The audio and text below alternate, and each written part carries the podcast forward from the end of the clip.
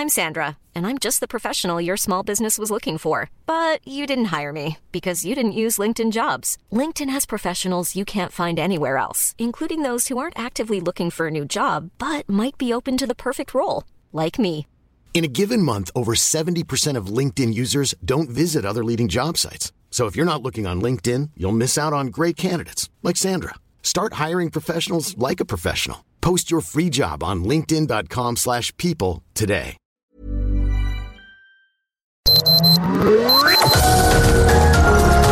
Heraldo Media Group presenta Sergio Sarmiento y Lupita Juárez.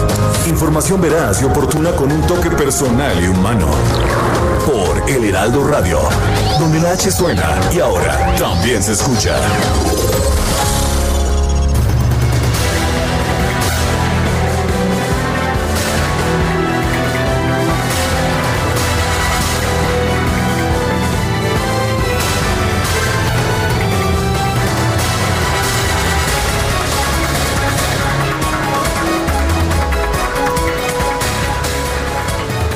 La política nacional de vacunación contra el COVID-19 contempla cinco etapas y se considera también que se inmunizará por lo menos 75% de la población del país mayor de 16 años.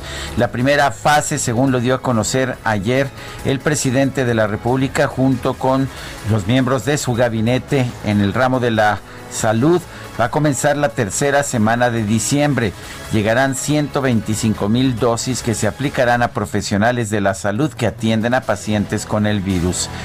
La Secretaría de Salud dio a conocer que 107 mil vacunas se aplicarán en la Ciudad de México y 17 mil 500 en Coahuila, debido a la intensidad epidémica de estas entidades. El subsecretario de Prevención y Promoción de la Salud, Hugo López Gatel, resaltó que esta fase contará con el apoyo de las Fuerzas Armadas para la seguridad de las dosis y la logística. Entre diciembre del 2020 y febrero del 2021 se vacunará trabajadores de la salud que laboran en áreas de COVID y personas de 80 años y más con enfermedades crónicas como diabetes e hipertensión. En la segunda etapa de febrero a abril se incluirá el personal sanitario restante y a las personas de más de 60 años y así sucesivamente habrá pues grupos de la población que serán vacunados hasta concluir en marzo del 2022. El primer embar- embarque de Pfizer es de 250 mil vacunas, pero, pero vale la pena señalar que esta inmunización requiere de dos dosis, por lo que las primeras 150 mil se aplicarán entre diciembre y enero del 2021. Tendrán que pasar 21 días para acudir por la segunda inoculación. Llama la atención que para la segunda dosis solamente tienen 100 mil. 100 mil vacunas, lo cual significa que están calculando que por lo menos unas 50 mil personas que se apliquen la primera dosis no, no se aplicarán la segunda dosis. Son las 7 de la mañana con dos minutos. Hoy es Hoy es 9 de diciembre, miércoles 9 de diciembre del 2020. Es el Día Internacional contra la Corrupción, vale la pena recordar. Yo soy Sergio Sarmiento y quiero dar a usted la más cordial bienvenida El Heraldo Radio. Lo invito a quedarse con nosotros. Aquí estará bien informado. También podrá pasar un momento agradable, ya que si la noticia lo permite, a nosotros nos gusta darle su lado amable. Y como siempre, aquí está Guadalupe Juárez, siempre dando la información más profunda, más detallada y también un lado amable de la noticia. Guadalupe, ¿cómo estás? Muy Hola, días. ¿cómo estás, mi querido Sergio? Buenos días, buenos días, amigos. Qué gusto saludarlos esta mañana. Bienvenidos. Oye, el lado amable de la noticia podría ser el regreso a clases. Ya muchos chavos están Uf, qué bueno. desesperados. La verdad de las ver, cosas es que y la verdad es que no están Ay, aprendiendo nada. No, no, no, no, eso es lo más, lo más duro, lo más triste. Y bueno, el secretario de Educación Pública, Esteban Moctezuma, anunció que los estados de Chiapas, Campeche y Veracruz, los cuales están en semáforo verde, deberán iniciar clases presenciales a partir de enero del año que entra. Los estados de Chiapas, Campeche y Veracruz, los cuales pues ya le mencionaba, están en semáforo verde a decisión de sus autoridades locales, siguiendo obligatoriamente las nueve medidas establecidas por las autoridades sanitarias y educativas federales, podrían ya estar de regreso. Esto lo que indicó la Secretaría de Educación Pública.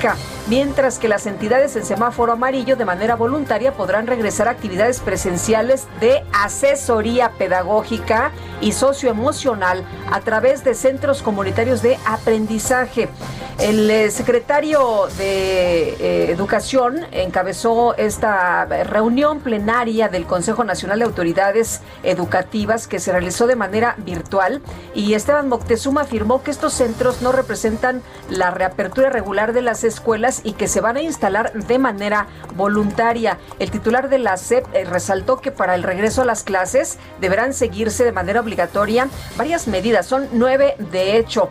Operar filtros escolares, la sana distancia entre los eh, sillas, mesas, bancos, etcétera, el uso de cubrebocas o pañuelos sobre la nariz y boca, asistencia escalonada, límite de 40% diario de la población escolar, establecer un máximo de educación eh, de, profesores, maestras, eh, maestros, de, de alumnos dentro de cada salón de clases, priorizar el uso de espacios abiertos, limpiar de manera permanente mobiliario y equipo después de cada clase, evitar asistir a sesiones en caso de algún síntoma de sospecha de COVID-19, entre otras. Me parece una buena medida y me parece que debemos ya pensar en eh, eh, regresar a, los jóvenes, a los niñitos, pues para que socialicen, ¿no? Para que tengan ahí algún contacto con otros, eh, con otras personas de su edad. Bueno, y, y en otros temas, los diputados los miembros de la Cámara de Diputados, el Pleno aprobó ayer en lo general reformas a la Ley Federal del Trabajo para permitir el teletrabajo, el home office. Se especifica que la persona trabajadora bajo la modalidad de teletrabajo presta sus servicios personales remunerados y subordinados, pero en lugar distinto a la instalación de la empresa o centro de trabajo. Se agrega que cuando el 40% del cumplimiento de la labor sea fuera del centro de trabajo, se le considerará como teletrabajo y se obliga a las empresas a que las condiciones generales de trabajo eh, que se, se, apliquen las condiciones generales de trabajo que están señaladas en el artículo 25 de la Ley Federal del Trabajo. Además, se obliga a los patrones que aporten los medios, recursos y herramientas necesarias para cumplir con el trabajo, los cuales incluyen, entre otros, asumir gastos derivados de la jornada laboral, respeto al derecho a la desconexión, mecanismos y capacitación adecuada para el uso de las tecnologías de la información y la comunicación. Son las 7 de la mañana con 7 minutos.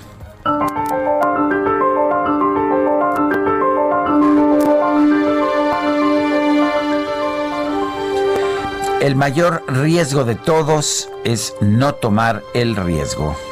Melody Hobson.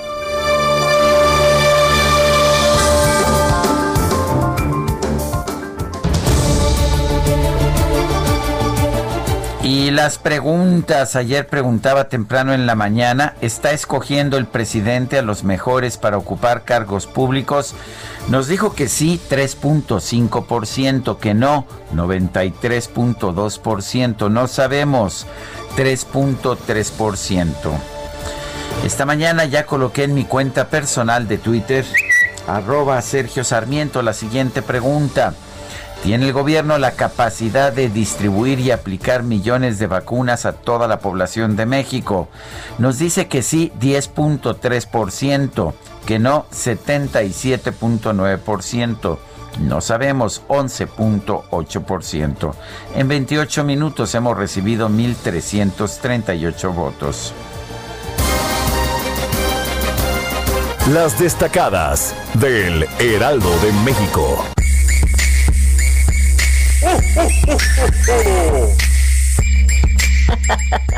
bueno, ese es Santa en todos los ritmos, ¿verdad? Pues parece, parece que sí, pero eh, creo que no respeta la sana distancia, se mete por donde sea, ya ves. Ay, no importa, Santa, ya ves que se le permite todo. Y vámonos con Itzel González. Itzel, ¿cómo te va? Muy buenos días. Lupita, Sergio, amigos, muy buenos días. Excelente miércoles 9 de diciembre del 2020 como decimos todos los días, un brinquito más adelante para las celebraciones navideñas, para el festejo, para la comida un poco este grasosa, deliciosa, un pavo, una pierna. Ya estamos, ya estamos listos. Yo por lo menos va a ser la primera vez que me toca hacer la cena navideña, a ver si no hacemos un desastre aquí en la casa, pero no importa, lo, importante es celebrar aquí en la casa en familia. Sergio Lupita, amigos, muchísima información que se publica esta mañana en el Heraldo de México, así que ¿qué les parece si comenzamos con las destacadas? En primera plana, por edades, Ejército arranca plan de vacunación. La primera etapa inicia en semana y media para personal médico de la Ciudad de México y Coahuila. País, deudos COVID, van 40 mil por ayuda. A través del DIF nacional buscan 11 mil pesos para paliar los daños del SARS-CoV-2. Ciudad de México del gobierno cierran ventanillas. Se suspende la atención presencial al público para trámites y servicios. Piden al sector privado privilegiar el trabajo a distancia. Estados, buen pronóstico. Hoteleros ven mejora en fin de año. Pese a pandemia, confía la IP en que temporada decembrina elevará la ocupación en los principales destinos turísticos. Orbe cumple cinco años. Líderes alistan cumbre climática. Buscan un nuevo impulso con la llegada de Joe Biden. Meta, un baile. Cristiano Ronaldo contribuye con dos tantos para que la Juve acabe como líder en el grupo G. Y finalmente, en mercados, plan del gobierno, outsourcing divide a la IP. No hay un consenso interior para apoyar la propuesta, según la Canacintra. Sergio Lupita, amigos, hasta aquí las destacadas del Heraldo. Feliz miércoles. Igualmente, Itzel, gracias. Buenos días. Son las 7 de la mañana con 11 minutos. Vamos a un resumen de la información más importante. El subsecretario de Prevención y Promoción de la Salud, Hugo López Gatel, advirtió que a pesar del desarrollo actual de las vacunas contra el coronavirus, aún no hay una fecha para volver a la vida normal porque se corre el riesgo de experimentar repuntes incalculables. Una reacción esperable, la propia Organización Mundial de la Salud ha alertado respecto a esta reacción, es llegaron las vacunas, olvidémonos de todo, olvidémonos, salgamos a la calle, besémonos, abracémonos y volvamos a la normalidad. Todavía no, ya habrá tiempo de besarnos y abrazarnos y, y festejar, pero no sería adecuado hacerlo de manera inmediata porque el proceso mismo de vacunar nos va a llevar varios meses en México y en el mundo. Por otro lado, el subsecretario López Gatel anunció que en México la vacuna contra el COVID-19 no se va a aplicar a menores de 18 años. Esto debido a que los ensayos clínicos no contemplaron a ese grupo poblacional y como aún no existe evidencia científica derivada de los ensayos clínicos necesaria para que se apruebe en México o cualquier país del mundo el uso en personas jóvenes menores de 18 años, nadie en este momento podría ética y legalmente autorizar que se vacune con los productos existentes a menores de 18 años.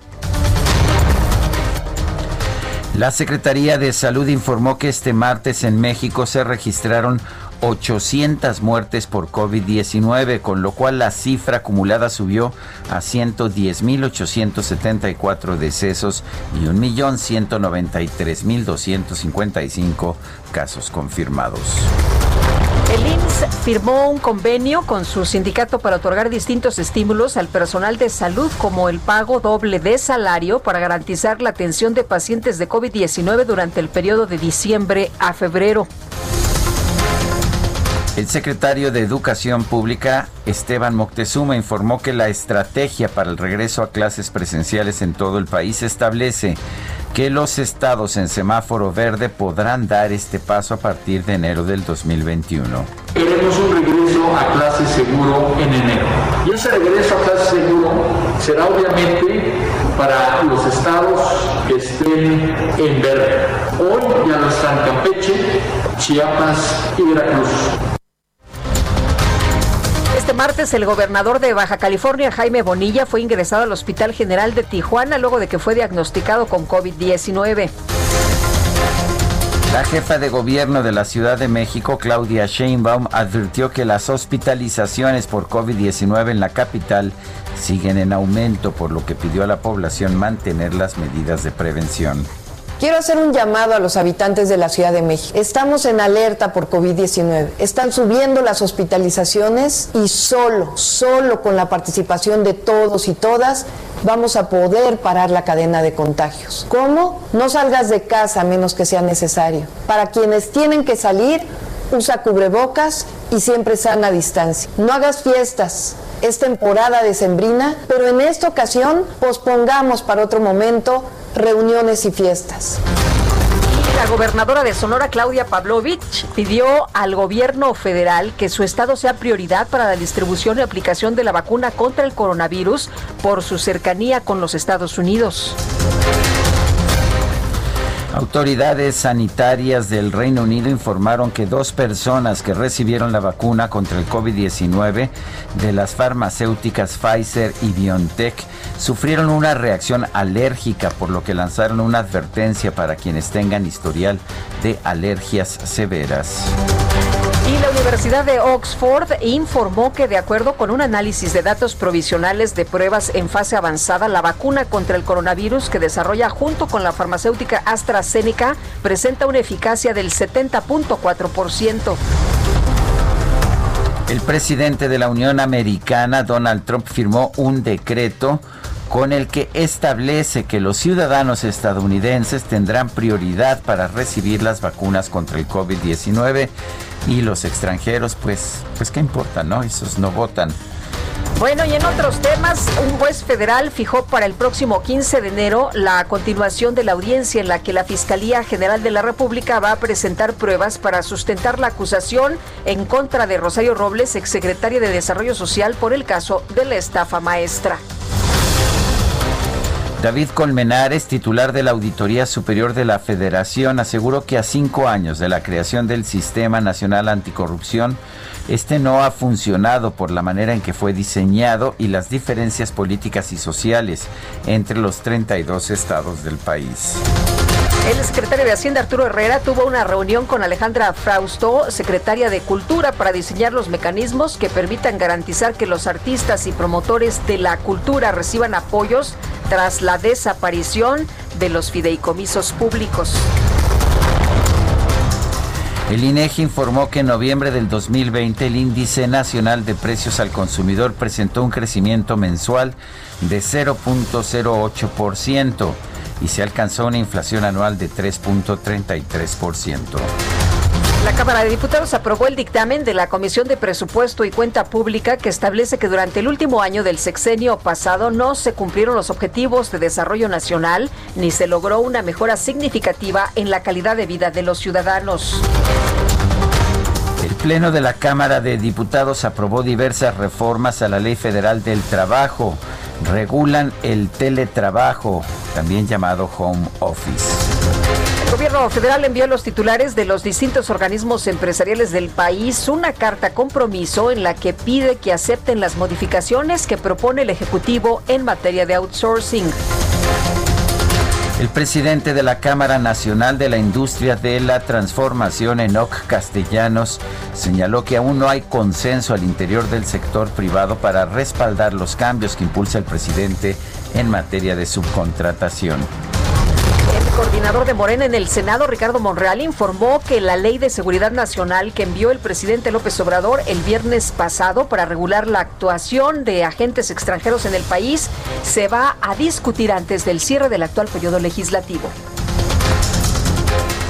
A través de la Consejería Jurídica del Ejecutivo, el presidente López Obrador impugnó ante el Tribunal Electoral la advertencia que le hizo el INE para que evite opinar sobre el proceso electoral del 2021. Y la Secretaría de Relaciones Exteriores anunció que está lista para apoyar a los estudiantes mexicanos que viven en los Estados Unidos para que tramiten su ingreso al programa de acción diferida para los llegados en la infancia. La Corte Suprema de los Estados Unidos rechazó una apelación presentada por representantes del presidente Donald Trump en contra de los resultados de las elecciones del 3 de noviembre en Pensilvania. Y en la información de los deportes, en la última fecha de la fase de grupos de la UEFA Champions League, Juventus venció 3-0 Barcelona en un partido que presentó el reencuentro entre Cristiano Ronaldo y Lionel Messi. Pues no le fue bien a Messi y al Barça. Son las 7 de la mañana con 19 minutos.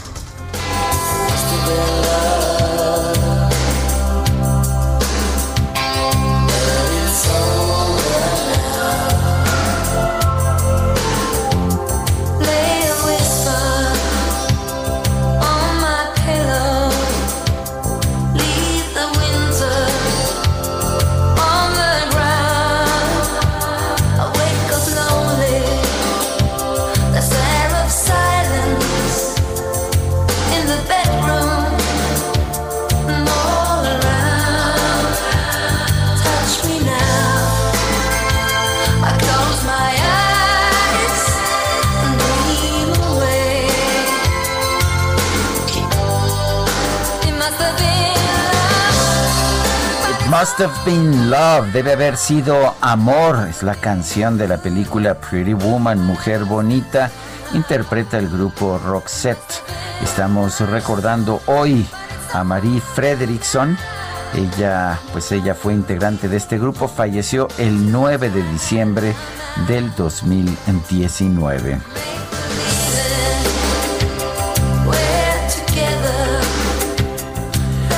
De un tumor cerebral. Marie Fredrickson a los 61 años. Me encanta, uno de los grandes grupos de los 80, por supuesto. ¿Cómo se ve que no tuve recursos porque yo quería festejar a Tom Jobim, pero bueno. pero este ya llegará la quincena. Eh, si quieres el poderoso DJ Kiki te puede poner un eh, suelta una lanita y te pone un pedacito como yo le hice el otro día. ¿Ah, sí? sí, Bueno, lo tomaremos en cuenta. A Tom Jobim, el grande de la bossa nova, pero bueno, me gusta también Marie Fredrickson y el grupo Roxette. Queremos ser muy cursi Guadalupe, pero me encanta la película Pretty Woman. A mí también me gusta. Son las 7, las 7 de la mañana con 22 minutos. Eh, gran atención es la que está generando el tema de la vacuna y estaremos hablando de este tema, por supuesto, más adelante. Pero mientras tanto, vamos con Augusto Atempa, está en las calles de la Ciudad de México. Adelante, Augusto. Sergio Lupita, muy buenos días. Hemos recorrido varias avenidas de esta importante ciudad. En este caso recorremos eh, la Picacho Ajusco, que presenta muy buen avance para todos los amigos que buscan incorporarse hacia la zona de periférico. Solo se encontrarán un poco de tráfico en el trébol que conecta con estas dos importantes avenidas. Una vez pasando este punto, para aquellos que buscan llegar hacia, la avenida de los insurgentes Santo Periférico, también encontrarán muy buen avance, sobre todo en los carriles centrales. Sergio Lupita, mi reporte. Bueno, pues uh, muchas gracias, Augusto. Seguimos pendientes. Hasta luego, muy buenos días. El gobierno e iniciativa privada acuerdan posponer hasta febrero la discusión en el Congreso para regular el outsourcing. Empresarios se han comprometido a ejercer prácticas ilegales de subcontratación y nos vamos a lanzar, enlazar precisamente en este momento a la mañanera. Bueno, pues ahora ya nada más queda firmar el documento. Este, de nuevo, muchas gracias eh, felicidades a todas, a todos. Muchas gracias a don Carlos Aceves de la CTM y eh, representante de todo el sector obrero en esta ocasión. Eh, muchas gracias a Carlos Salazar, presidente del Consejo Coordinador Empresarial, que representa a todas las organizaciones del sector privado. Muchas gracias a todas, a todos. Y vamos a proceder a la firma. Eh, por la pandemia tenemos que cuidarnos, guardar la sana distancia. Bueno, pues le recuerdo que se está aprobando la decisión de pues suspender, de posponer hasta el próximo mes de febrero la discusión sobre la regulación del outsourcing que nos dicen los economistas podría costarle al país eh, cientos de miles, quizás millones de empleos. Bueno, pues vamos a vamos a una pausa. ¿Por qué no nos manda usted un comentario, un mensaje de voz, un mensaje de texto al 55 20 10 96 47? Regresamos.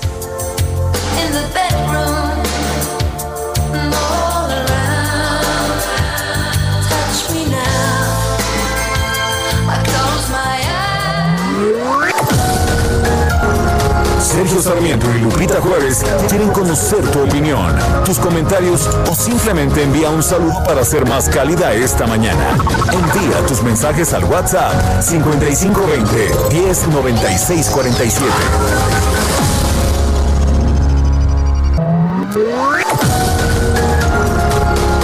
Continuamos con Sergio Sarmiento y Lupita Juárez por El Heraldo Radio.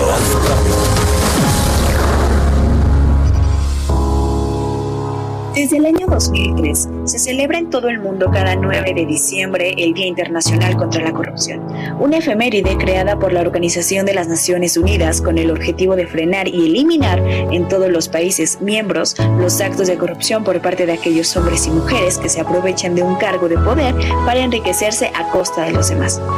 Según datos de la misma ONU, cada año se pagan aproximadamente un billón de dólares en sobornos. Eso sin contar que se calcula que durante el mismo periodo se suelen robar 2.6 billones de dólares durante la corrupción. De acuerdo a Transparencia Mexicana, 9 de cada 10 mexicanos considera que la corrupción es frecuente o muy frecuente. México, 4 de cada 10 ha pagado para acceder a la atención de la salud y las escuelas. 7 de cada 10 están dispuestos a apoyar acciones contra la corrupción. La policía y los políticos son las profesiones más corruptas. Y el 98% de los casos de corrupción quedan impunes. La campaña se llama Recuperarse con Dignidad, en la cual se enfatiza que únicamente con medidas eficaces para mitigar la corrupción será posible lograr una mejor recuperación. Al mismo tiempo, destaca que la recuperación inclusiva del COVID-19 solo puede lograrse con integridad. En México, 4 de cada 10 ha pagado para acceder a la atención de la salud y las escuelas.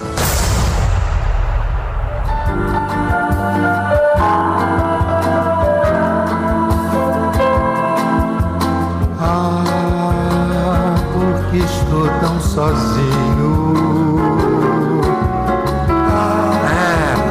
que le tengo que dar una comisión. Eh, lástima que las quieran topar las comisiones. Ah, son las de las Afores, ¿verdad? Bueno, pero al DJ Quique, pues le tendré que pues que dar alguna comisión. No solamente es Agarota Ipanema, la chica de Ipanema, es en la voz del propio Tom Jobim.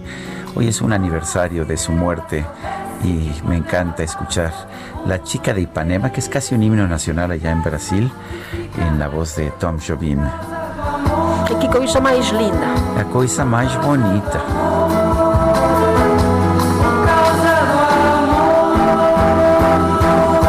Ay, la menina que viene y que pasa. Ay, ay, ay. Bueno. Con 12 en 12 balanço, caminho, caminho do, mar. Corpo hombre. hombre. ¿Qué te parece Ahora, si ya empezamos el viernes? Tom Jobim, Tom Jobim no solamente escribió La chica de Ipanema, es uno de los compositores más prolíficos y más extraordinarios de toda la música del mundo. Te diría yo del mundo mundial, pero bueno, no llego a tanto, pero sí del mundo. ¿Qué tenemos, Guadalupe? Ay, pues tenemos un montón, un montón de mensajes de nuestros amigos del auditorio. Fíjate, nos dice eh, Francisco 1955, ¿qué hay de los terrenos de doña Felipa Obrador en el ayuntamiento de Palenque para construir hoteles? Salió toda una empresaria la doña. Y otra persona nos dice, López Gatel anoche dijo 125 mil y 125 mil vacunas. El doctor Fauci ayer dijo que la propagación entre la población escolar no es tan grave. En cuanto al horario de verano, sería bueno que se quedara todo el año. No nos da su nombre esta persona, pero es un gusto recibir su comentario. Y Jorge Still dice, excelente miércoles, Sergio y Lupita, un placer escucharlos. Muchas gracias. Son las 7 de la mañana con 33 minutos. Llamó poderosamente la atención que ayer comenzaron a operarse en las bolsas de valores los derivados de futuros del agua. Sí, se va a cotizar el precio del agua junto al precio del petróleo, del oro y de otras materias primas como la soya. ¿Qué significa esto? Vamos a preguntarle al ingeniero Ramón Aguirre, él es consultor en agua y saneamiento, uno de los especialistas más importantes que tiene nuestro país en materia de agua. Eh, Ramón Aguirre, ¿cómo estás? Buenos días, gracias por tomar esta llamada. Me gusta saludarte, Sergio Lupita, a su auditorio. Muy buenos días. Hola, ¿qué tal? Muy buenos días. A ver, ¿qué significa esto? ¿Que se está volviendo cara el agua o este simple y sencillamente pues que nos estamos dando cuenta que el agua tiene un precio? Pues yo creo que es un claro mensaje que nos debe hacer reflexionar, Sergio, que el agua es un recurso limitado y valioso. Y para la concepción general, pues estamos hablando de que no solo es un derecho, también aquí queda clarísimo que es una mercancía que está sujeta a la oferta y a la demanda y pues el precio está variando igual que puede variar cualquier otro producto. En este caso estamos hablando de una zona donde se está negociando esto en Estados Unidos, que es una zona donde falta mucho el agua. Por supuesto, esta situación no se hubiera dado en Tabasco, ¿no? Estamos hablando de una zona de las más áridas del planeta, el desierto de Mojave, una zona entre California, Nevada y Arizona, donde hay muchos productores de cultivos permanentes de ganado que cuando deja de llover, pues necesitan mantener sus cultivos y es un mercado fuerte, es un mercado potente. De hecho, en el mercados spot de contados están manejando más de, en promedio, unos 300 millones de dólares anuales en esa zona. Y hablando en plata, Sergio, pues ya se habían tardado en hacer los futuros de este bien, porque es la manera de controlar y ayudar mejor al mercado. Un mercado que es muy vigoroso en esa zona en materia de agua. Un mercado que a diferencia de México, en Estados Unidos no está tan controlado y por lo mismo las transacciones se hacen pues prácticamente nada más notificando a la autoridad de que ya vendí el agua y ahora lo que tenía yo de derecho se lo pasé a Perengano, etcétera. Es un mercado muy ágil el que se tiene en Estados Unidos. El agua claramente como una mercancía. Eh, Ramón, eh, sobre esto se ha generado un gran debate precisamente y ya tú mencionabas este punto, es un derecho y, y hay quien dice que este es un derecho humano que no debe cobrarse, que todo el mundo debe tener acceso y que los gobiernos deben garantizarlo. Pues sí, pero pues está sujeto a la oferta y la demanda, aquí está, está muy claro. Entonces, por ejemplo, vamos a pensar en este caso, estamos, compras, bueno, tienes derecho a cierta cantidad de agua que lleva el río, si no llega a llover lo suficiente, simplemente se reparte entre los usuarios proporcionalmente el agua que es disponible y yo que puedo cancelar mis usos porque yo no tengo cultivos permanentes, pues le vendo el agua que tengo derecho a otro usuario que lo requiere que requiere más agua de, que la, de la que le tocaría. Entonces, claro, claramente este Lupita un tema interesante porque a reserva de que se habían tardado en regular este mercado porque le da mucha certidumbre a los productores desde ahorita poder comprar el agua del año que entra, es una especie de apuesta de que, oye, pues si no llueve, pues de una vez aseguro el agua porque es una zona donde puede tener muchos años de escasez, de sequía. Entonces de una vez aseguro, pero pues eh, nos pone sobre la mesa que el agua también es una mercancía y este va a ser un tema que va a ir creciendo. Ahora, no es, en México esta situación no es muy diferente, bueno, es muy diferente en el sentido de que al estar regulado por la Conagua, los tiempos y los trámites de meses o de años para hacer la transferencia de derechos hace que sea un mercado mucho más lento, pero en México de hecho ya se está dando en muchas partes del país, se vende el agua sobre todo del subsuelo este como una, un mercado de agua que está sujeto a lo que comentamos, oferta demanda como mercancía. De hecho, eh, lo que yo he visto es que en los lugares donde hay mayor flexibilidad, un mercado privado en el uso y los derechos del agua, pues se cuida más el agua, eh, sube y bajan los precios, eso es cierto, pero eso hace que se cuide más el agua y que sea un mercado más eficiente, ¿no es así? Pues es que, Sergio, en un momento dado, si es un recurso que va a estar variando y que el año que entra me lo para completar el suministro, por ejemplo, que requiero yo para una ciudad en California, voy a tener que comprar el agua muy cara. En ese momento, eh, pues mejor volteo a ver que yo sea eficiente y que me alcance el agua la mayor parte del tiempo y posiblemente recuperar el agua que pierdo en fugas, tener un mejor control en los usuarios, tener tarifas que desincentiven el consumo, ser más eficientes en pocas palabras se convierte en una opción inclusive económicamente más rentable que estar comprando el agua en un mercado tan volátil. Oye, aquí le da miedo a las autoridades subir eh, el, el agua, por ejemplo, ¿no? Y de hecho, aunque no la pagues, no te la cortan. Bueno, necesitamos, Lupita, retomar este el tema de las tarifas en México porque lo que es una realidad que el subsidio que se tenía en el agua hace algunos años, hace unos 10 años, 15, 10 años más o menos, estaríamos hablando que ese subsidio ya no se está dando y las tarifas que hay en México son tarifas que parten de que gran parte de la infraestructura se construía como parte del subsidio del gobierno. En el momento en que esas inversiones ya no están dando, que no hay subsidios fuertes para las inversiones en, en agua potable por lo menos, entonces pues, hay que voltear a ver las tarifas y buscar que se completen los recursos que requieren los organismos operadores para poder funcionar. No es un tema sencillo, pero es una realidad que poco a poco va a tenerse que implantar en el, en el país tarifas que no, serán no solo sean de operación, sino también sean tarifas que permitan construir la infraestructura necesaria, porque está claro que no es eh, no hay agua más cara que la que no se tiene. Me decía alguna vez un especialista, si queremos que realmente se cumpla el derecho al agua, tenemos que tener un sistema más eficaz para cobrar el agua, para construir infraestructura, financiar la construcción de esta infraestructura. ¿Estás de acuerdo con esto? Pues, Sergio, la realidad es que en el mundo, en el mundo los organismos funcionan con tarifas que les permiten ser autosuficientes y no depender de subsidios. Esa es una realidad. El tema de que desafortunadamente las inversiones en agua se entierran y no se ven, hace poco atractivo para políticos y para autoridades canalizar recursos a enterrar el, en tubos la inversión en vez de hacer un parque o un camino una, o una carretera. Y eso entonces nos va obligando en, a nivel mundial que todos los organismos tengan tarifas que les permitan ser autosuficientes, no depender de esos subsidios para poder dar el servicio.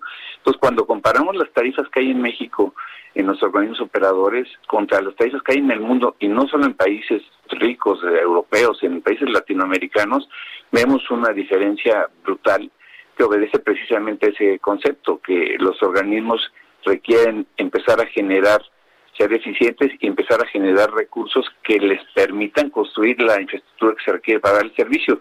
Ahorita seguimos nosotros funcionando con una infraestructura que se construyó en los años 70, 80, 90, pero pues esa infraestructura eh, ya es insuficiente para el tamaño de las poblaciones y por otro lado también es una infraestructura que se está deteriorando y que hay que renovarla y no se están canalizando los subsidios que se tenían en el pasado para eso. Ramón Aguirre, consultor en agua y saneamiento, gracias por hablar con nosotros esta mañana. Sergio Lupito, un gusto. Un fuerte abrazo. Igualmente, Ramón, un fuerte abrazo. El gobierno federal anunció este martes que antes de fin de año arrancará el proceso de vacunación contra el COVID-19 si se logran a tiempo las autorizaciones sanitarias. Y le agradecemos, como siempre, al ingeniero Rafael Gual, director general de la Cámara Nacional de la Industria Farmacéutica, que platique con nosotros esta mañana. Muy buenos días, ingeniero. Lupita, quiero saludarte. Muy buenos días. Buenos días, Sergio. Buenos días, Rafael. Eh, eh, tengo entendido que esta distribución de la vacuna va a implicar ah, pues una operación logística muy importante, pero hay quien dice que, que el que el gobierno de la República ha estado desmantelando, desmantelando el sistema de distribución de medicamentos que ya teníamos. Eh, ¿Qué tan fácil va a ser enfrentar este reto en las circunstancias que, que se tiene ahora en el sistema de distribución de medicamentos? Sí, yo te diría, Sergio, mira, existe la infraestructura, no en todo el país, en algunos puntos del país, necesariamente tendrá que subrogar y contratar a, a empresas que tienen esa capacidad, no la tiene el gobierno. Pero bueno, Pfizer eh, se ha comprometido a llevarla a esos puntos y de ahí el ejército, bueno, las Fuerzas Armadas se encargarán de la distribución de la última mitad, del último tramo, digamos, al, punto final donde van a ser aplicadas las, vacunas. E ingeniero, en el caso de los congeladores, eh, ¿hay eh, este esta manera de poder transportar de manera eficiente estas vacunas? Sí, el transporte, hay transportes que, que tienen esas condiciones para poderlas llevar a cabo. Hay que considerar que la vacuna, una vez que se descongela de esas bajas temperaturas, menos 70 grados centígrados, tiene una vida útil como de entre 2 y 5 días, dependiendo de cómo se conserve en refrigeración. Este margen de tiempo nos permite que se aplique la vacuna pues eh, sin tener que tener esas condiciones en, en todo momento. Eh, se tomó la decisión de no aplicar la vacuna a los menores de 18 años. ¿Qué opinas, Rafael? Pues mira, yo creo que efectivamente hay prioridades, hay, poblaciones mucho más vulnerables que, pudieran este, pues ser protegidas en, en ese sentido, no antes de, otra población que tiene menor riesgo. Yo creo que eso, a eso se debe pues e, esa decisión. Ingeniero, eh, ustedes ya eh, eh, fueron llamados por el, gobierno a, participar precisamente en este apoyo de distribución. No, Lupita, nosotros no tenemos esa, esa capacidad. las negociaciones han sido directamente del gobierno con las empresas productoras de la vacuna, este, pero vamos, la industria farmacéutica no tiene esa capacidad de distribución per se. Ahora, hay una serie de empresas de distribución de medicamentos que han sido descartadas ahora de las licitaciones, han sido descartadas de todo el proceso porque se decía que representaban una concentración de mercado. Esas empresas, ¿qué pasó con ellas? ¿Están ahí? ¿Tienen su infraestructura? ¿Ya no la tienen? Mira, hay algunas que, desmontaron su infraestructura, hay algunas que todavía siguen trabajando con la industria farmacéutica para dar servicio no nada más al gobierno, también al mercado privado, en fin. Eh, las condiciones varían de empresa a empresa. Yo creo que sí hubo una parte que ya se desmanteló, pero hay otras que se conservan y yo creo que estas pudieran ayudar en este caso. Eh, Rafael Wall, director general de Canifarma, la Cámara Nacional de la Industria Farmacéutica. Gracias por tomar esta llamada.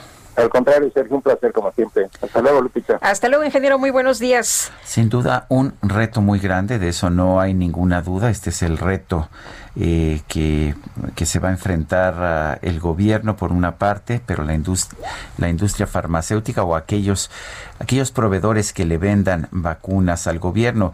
Está Pfizer y AstraZeneca que tienen pues ya presencia en nuestro país. La empresa china CanSino creo que no la tiene.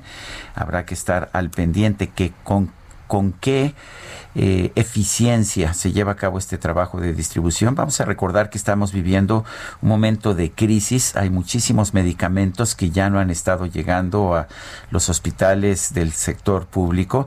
Eh, particularmente ya se ha reconocido, primero se dijo que todo era falso, después se reconoció que efectivamente no estaban llegando los medicamentos oncológicos ah, eh, para niños. También se ha reconocido que no están llegando los analgésicos, que hay una gran escasez de analgésicos nos lo decían algunas personas de nuestro auditorio. Oye, bueno, ni siquiera anestesia para meter catéter o para ah, intubar, entonces la situación estaba realmente o está muy complicada en estos momentos.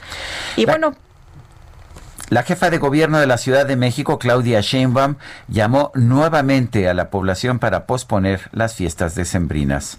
Carlos Navarro, adelante, buenos días.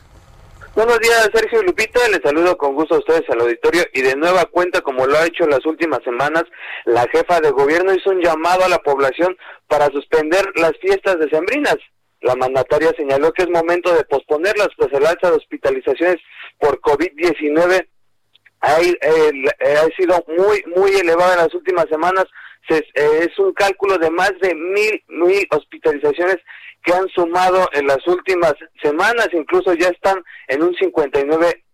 En ese sentido, llamó a la población a no reunirse, pues los jóvenes son los que no se ven tan afectados, sin embargo, cuando llegan a casa la eh, son los, los adultos mayores los más afectados por el tema de comorbilidades. También la mandataria ayer agradeció al Papa Francisco por el llamado que hizo a los mexicanos para evitar que lleguen a la Basílica de Guadalupe. Recordemos que la Basílica de Guadalupe va a estar cerrada entre el 10 y 13 de diciembre para evitar aglomeraciones y así no se den mayores contagios.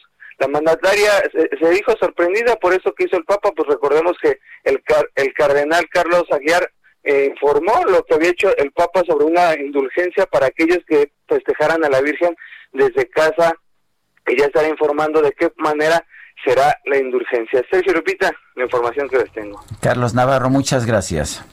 Hasta luego, buenos días. Buenos días, y si usted ya está listo para la pachanga, deténgase. Ah, detente. detente. Oye, eh, fíjate que las fiestas y reuniones navideñas, ya sé que ya estaban todos listos para, para el pachangón del 12, pero no, no, no, no empiecen a hacer el arroz ni el mole, ¿eh? por favor.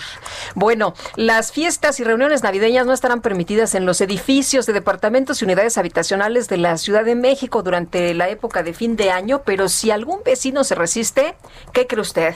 Lo van a multar, ¿eh?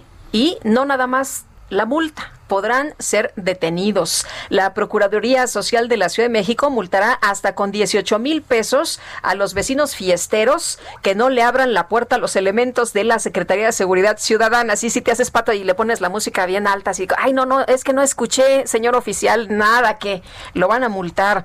La medida se publicó ya el 4 de diciembre en la Gaceta Oficial de la capital del país. Ahí se explica que las administraciones y los comités de vigilancia de las unidades habitacionales y de los condominios deberán permitir el acceso a los policías para detener las fiestas. La titular de la PROSOC, Patricia Ruiz Anchondo, dijo que se busca inhibir las fiestas que aglomeran a más de seis personas en las viviendas. La Procuraduría entrará a aplicar las sanciones de forma inmediata cuando la Secretaría les reporte que los fiesteros pues no les abrieron la puerta o que los administradores negaron el acceso. Como parte del protocolo, los oficiales invitarán a los ciudadanos a que se retiren. Señor, por favor, este ya que termine la fiesta, cancele el festejo, con la advertencia de pues colaborar para reducir los contagios del coronavirus, de hacer caso omiso, así de que ya estás bien enfiestado y que le dices al poli, oiga poli, véngase, únase con nosotros, mejor échese aquí un ponchecín con piquete y una bailada, bueno, pues no, te van a, a multar y van a proceder a realizar detenciones.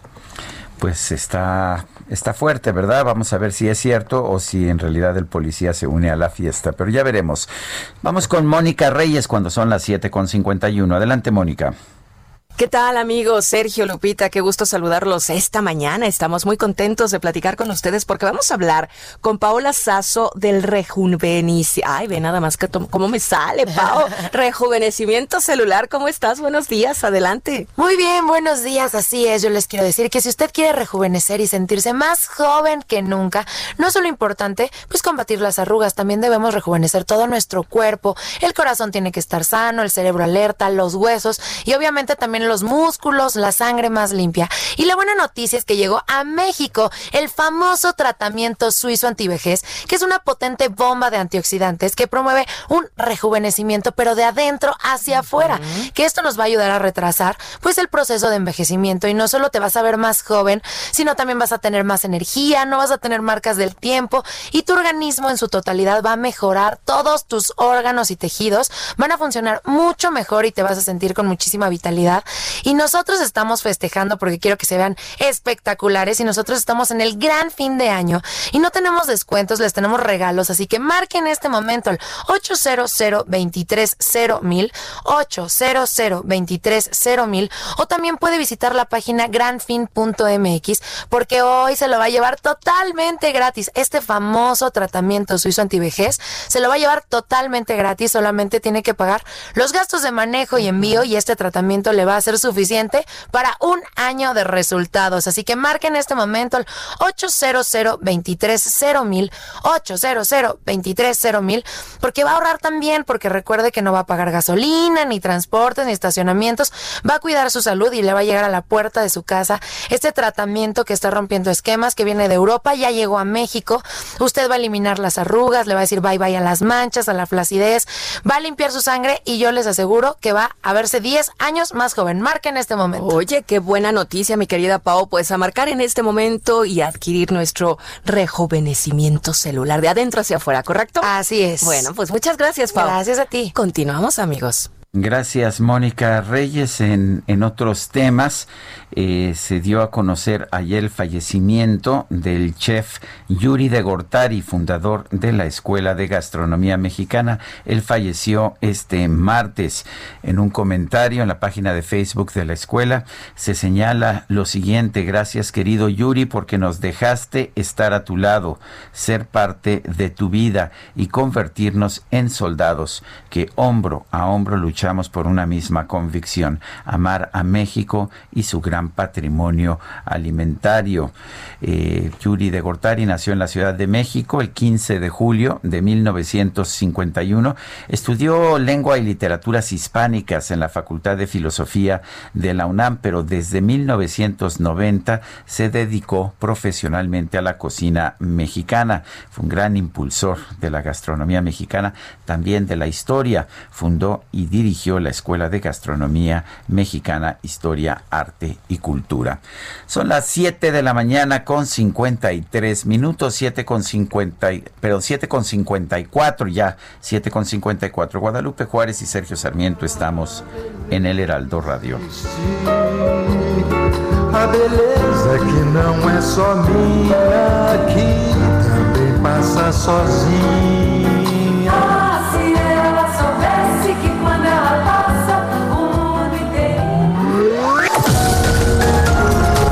Sergio Sarmiento y Lupita Juárez quieren conocer tu opinión, tus comentarios o simplemente envía un saludo para ser más cálida esta mañana. Envía tus mensajes al WhatsApp 5520 109647.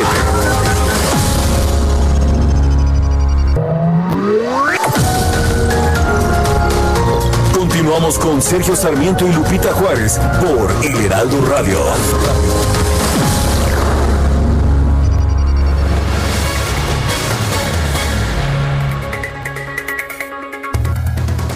¿Qué tal amigos? Qué gusto saludarlos. La pandemia ha significado un reto mayúsculo para toda la humanidad desde el lado sanitario, así como económico y social. Dentro de este contexto, la frase hagamos esto juntos se ha convertido en una invitación para sacar adelante miles de pequeños negocios en México. Conscientes de la importancia de la solidaridad en este momento, la industria mexicana de Coca-Cola ha reforzado y creado alianzas entre el sector público y la iniciativa privada para apoyar a tienditas de la esquina, mujeres, la industria restaurantera y agricultores mexicanos para que puedan mantener y hasta incrementar sus ingresos, todo bajo las medidas de seguridad propias de la nueva normalidad. Actualmente, la industria mexicana de Coca-Cola trabaja con más de 850 mil tienditas en todo el país, en cuatro principales líneas de acción para que dichos comercios se mantengan activos y con ello los millones de puestos de trabajo que dependen de ellos. Mientras que para las mujeres tenderas, en alianza con ProMujer, Fundación Coca-Cola, como parte de la industria mexicana de Coca-Cola, creó un programa de soporte y entrega de ayuda económicas que hasta el momento ha beneficiado a más de 4.000 empresarias, además de brindar acompañamiento empresarial a través de medios digitales a más de 12.000 mujeres. Esta solidaridad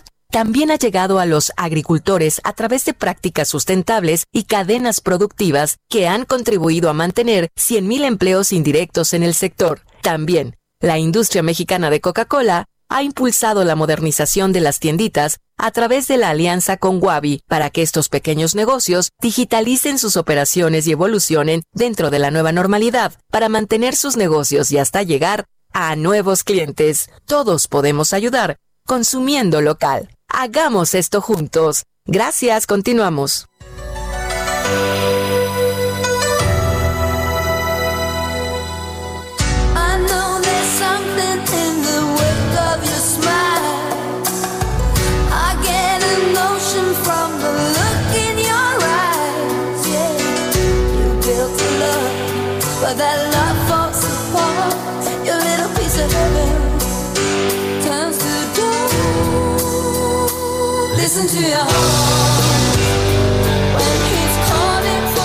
Listen to your heart.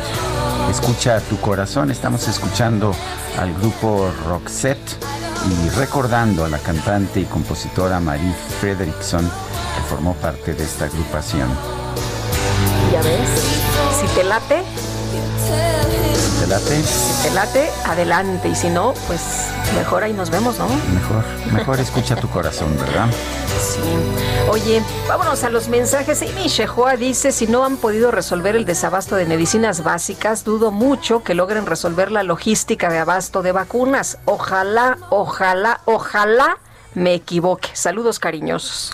Miguel Jiménez, Lupita y Sergio, excelente miércoles. Saludos para todos los radioescuchas del dúo dinámico de la información. Hola amigos, buenos días. Sergio y Lupita, me gustaría saber si ya con la vacuna se regresará a la normalidad. ¿Por qué? Dice, ¿por qué no existen nuevas, eh, nue- nueva normalidad, Jesús González? No, bueno, pues... Porque, eh, porque es muy pronto todavía. Es complicado, ¿no? Tenemos la, la mayor parte, por lo menos un 60-70% de la población tiene que adquirir inmunidad. Esto solamente va a ocurrir ya sea por infecciones, por tener la enfermedad o por vacunación.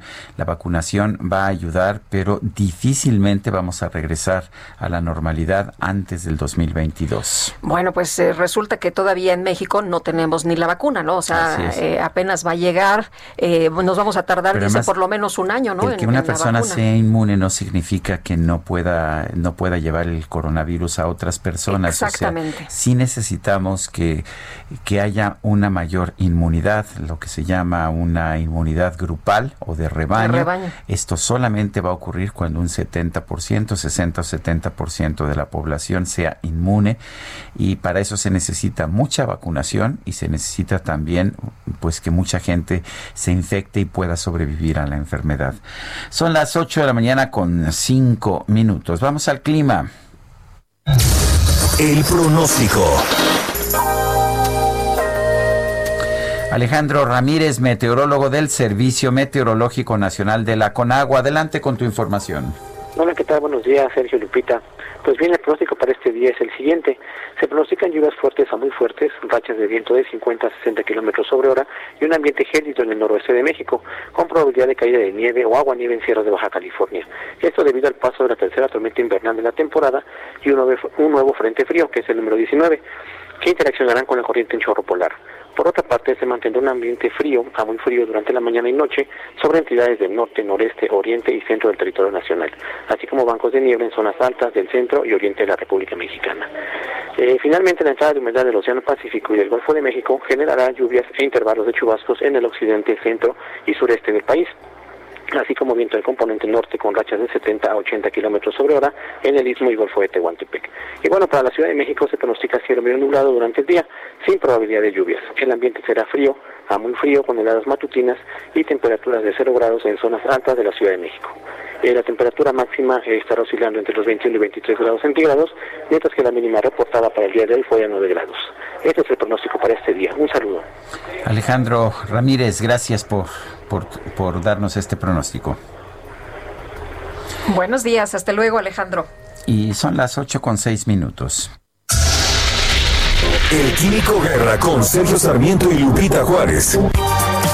Bueno, pues vámonos a las otras noticias con el Químico Guerra. ¿Cómo estás? Buenos días. Las Buenos días, Lupita, las Sergio. noticias que No, nadie más tenemos trae. esa discusión aquí en México acerca de si las energías renovables son buenas o no, de que si debemos apoyarlas o no. En otras partes del mundo no se discute tanto esto, pero la verdad, Sergio Lupita, es de que este desarrollo de la energía eh, fotovoltaica no se detiene, a pesar de que quisiera gente que nos fuéramos para atrás y se quedara congelado, ¿verdad? El espacio-tiempo de la energía. Pues no, fíjense que el aprovechamiento de la energía solar para aliviar el calentamiento global no solo son las celdas fotovoltaicas, investigadores del Departamento de Química en el laboratorio Angström de la Universidad de Uppsala, en Finlandia, liderados por la doctora Pia Lindberg, han eh, podido producir, fíjense, exitosamente organismos que pueden producir butanol, que es el, un, un alcohol, digamos, eh, como el como el etanol, y el siguiente es eh, propanol, y luego viene el butanol,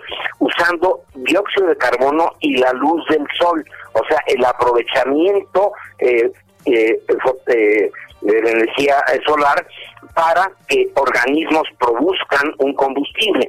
Este trabajo se publica en Energy and Environmental Science, la ciencia ambiental y energética. Escribe la doctora Lindberg. Hemos diseñado sistemáticamente y producido cianobacterias, son bacterias que están modificadas genéticamente para este propósito, que producen cantidades abundantes de biocombustibles a un costo mucho más bajo que las gasolinas a partir del petróleo. Ojo, esto significa que aunque sigamos teniendo desde luego el uso de las gasolinas, la transición a los vehículos eléctricos, lo sabemos muy bien Sergio, eh, Lupita, de que esto va a tardar años, ¿verdad? Que no va a ser así instantáneo. Bueno, mientras se siga eh, eh, utilizando gasolina, no solamente va a provenir del petróleo, sino que a un costo más bajo se va a producir gasolina con estas cianobacterias que trabajan gratuitamente para nosotros.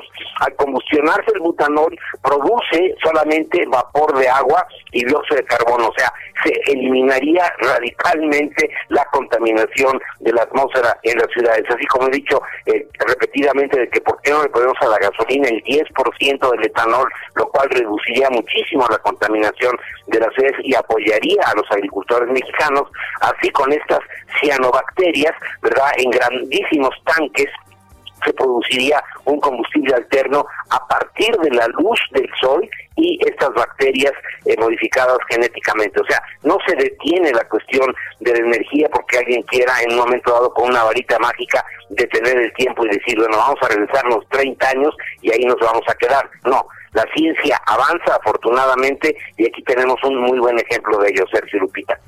Pues sí, tienes razón. Muchas gracias, Químico Guerra.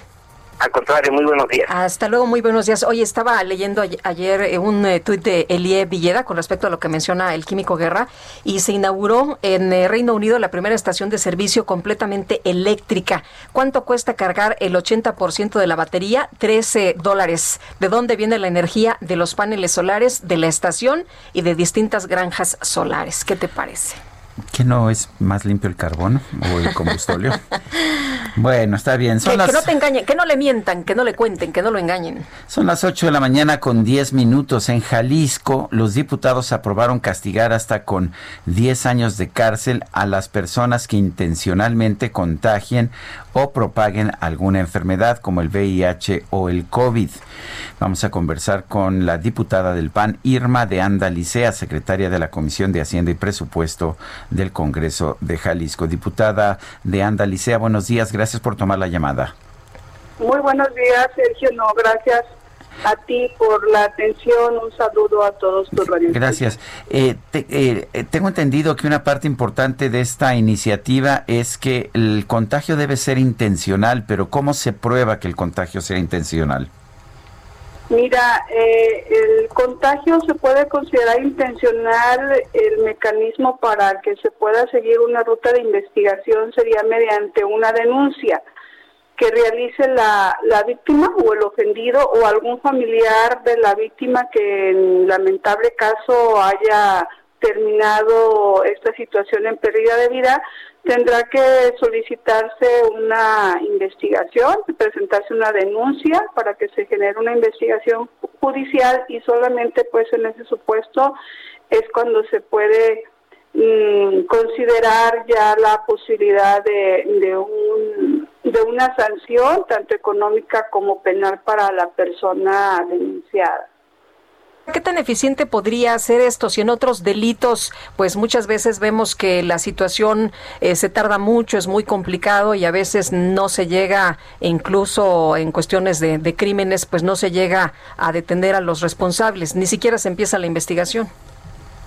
Sí, efectivamente, como en todo, pues no son casos eh, fáciles porque precisamente se da mucho el tema de la impunidad, lo vemos con el tema de los feminicidios, entonces, pues también tendrá que, verse o luego seguir buscando la manera de facilitar y evitar precisamente, una, por una, la cultura de la violencia y por otro lado, que, que eso lleve a una certeza y seguridad de las personas que se atreven a hacer la denuncia de que sí va a ser procedente lo que ellos están enjuiciando, siempre y cuando, bueno, se cuenten con los elementos y los argumentos suficientes para que esto se pueda generar Tenemos que irnos pues a la siguiente parte que es precisamente lograr que tenga eco y se visibilice la, la denuncia. El, bueno, ¿cuándo, qué, qué, faltaría o esta ley ya está lista para, para publicarse?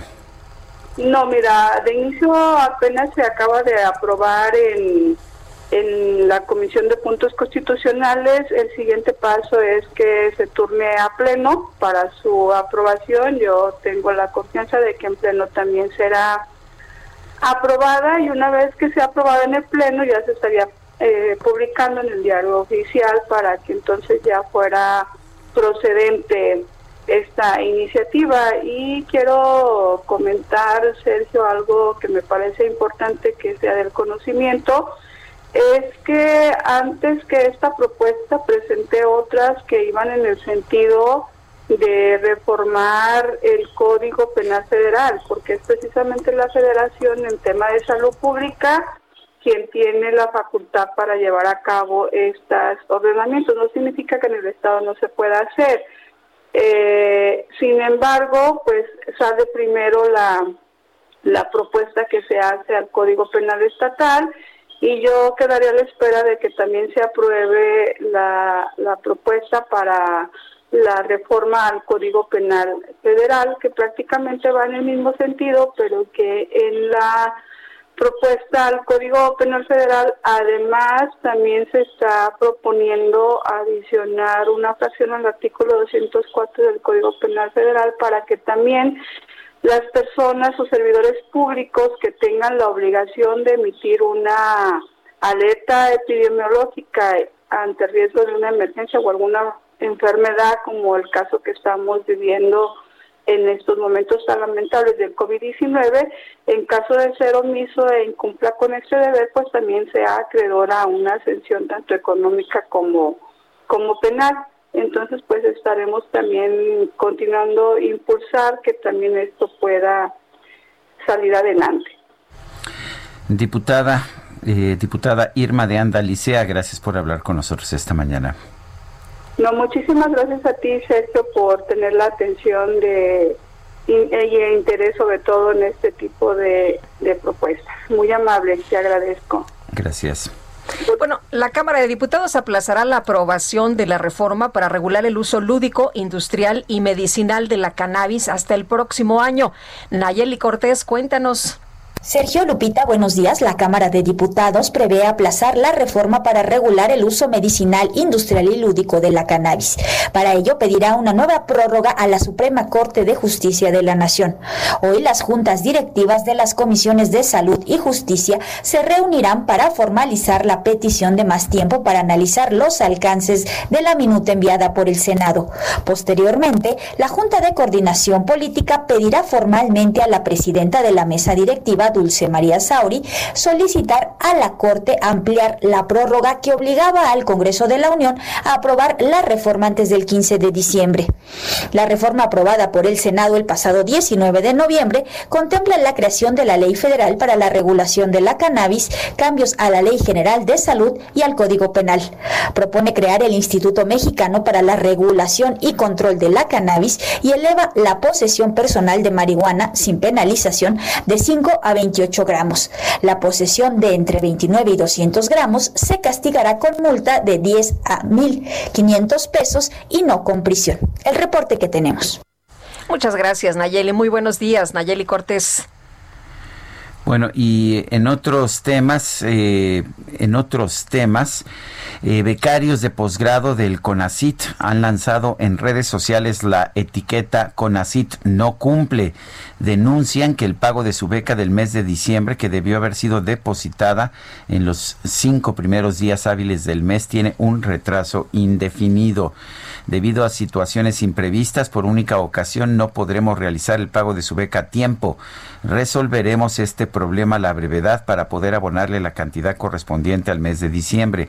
Agradecemos de antemano su comprensión y lamentamos los inconvenientes que esto le pueda causar. Se lee en un correo electrónico dirigido a los becarios eh, por parte de Edwin Triujeque, director de becas del CONACIT, algo así como que, pues no coman ustedes Ay, pues este mes y ya este ya después llego, no se dan cuenta de pues de las dificultades a las que a veces se enfrenta se enfrentan muchos de los estudiantes. Según el historiador Mario Fuentes y de la Escuela Nacional de Antropología e Historia, previo, eh, previ- previo al anuncio del retraso, habían recibido otro correo electrónico firmado por Triujeque en el que se les aseguró que en el transcurso del lunes 7 de diciembre se realizaría el depósito. En ese correo que también circula en redes se lee, cabe aclarar que el pago de su beca no ha sido retenido ni retrasado, atendiendo los compromisos de la presente administración y conforme a lo establecido en la guía para becarios nacionales, este se realiza más tardar el quinto día hábil del mes.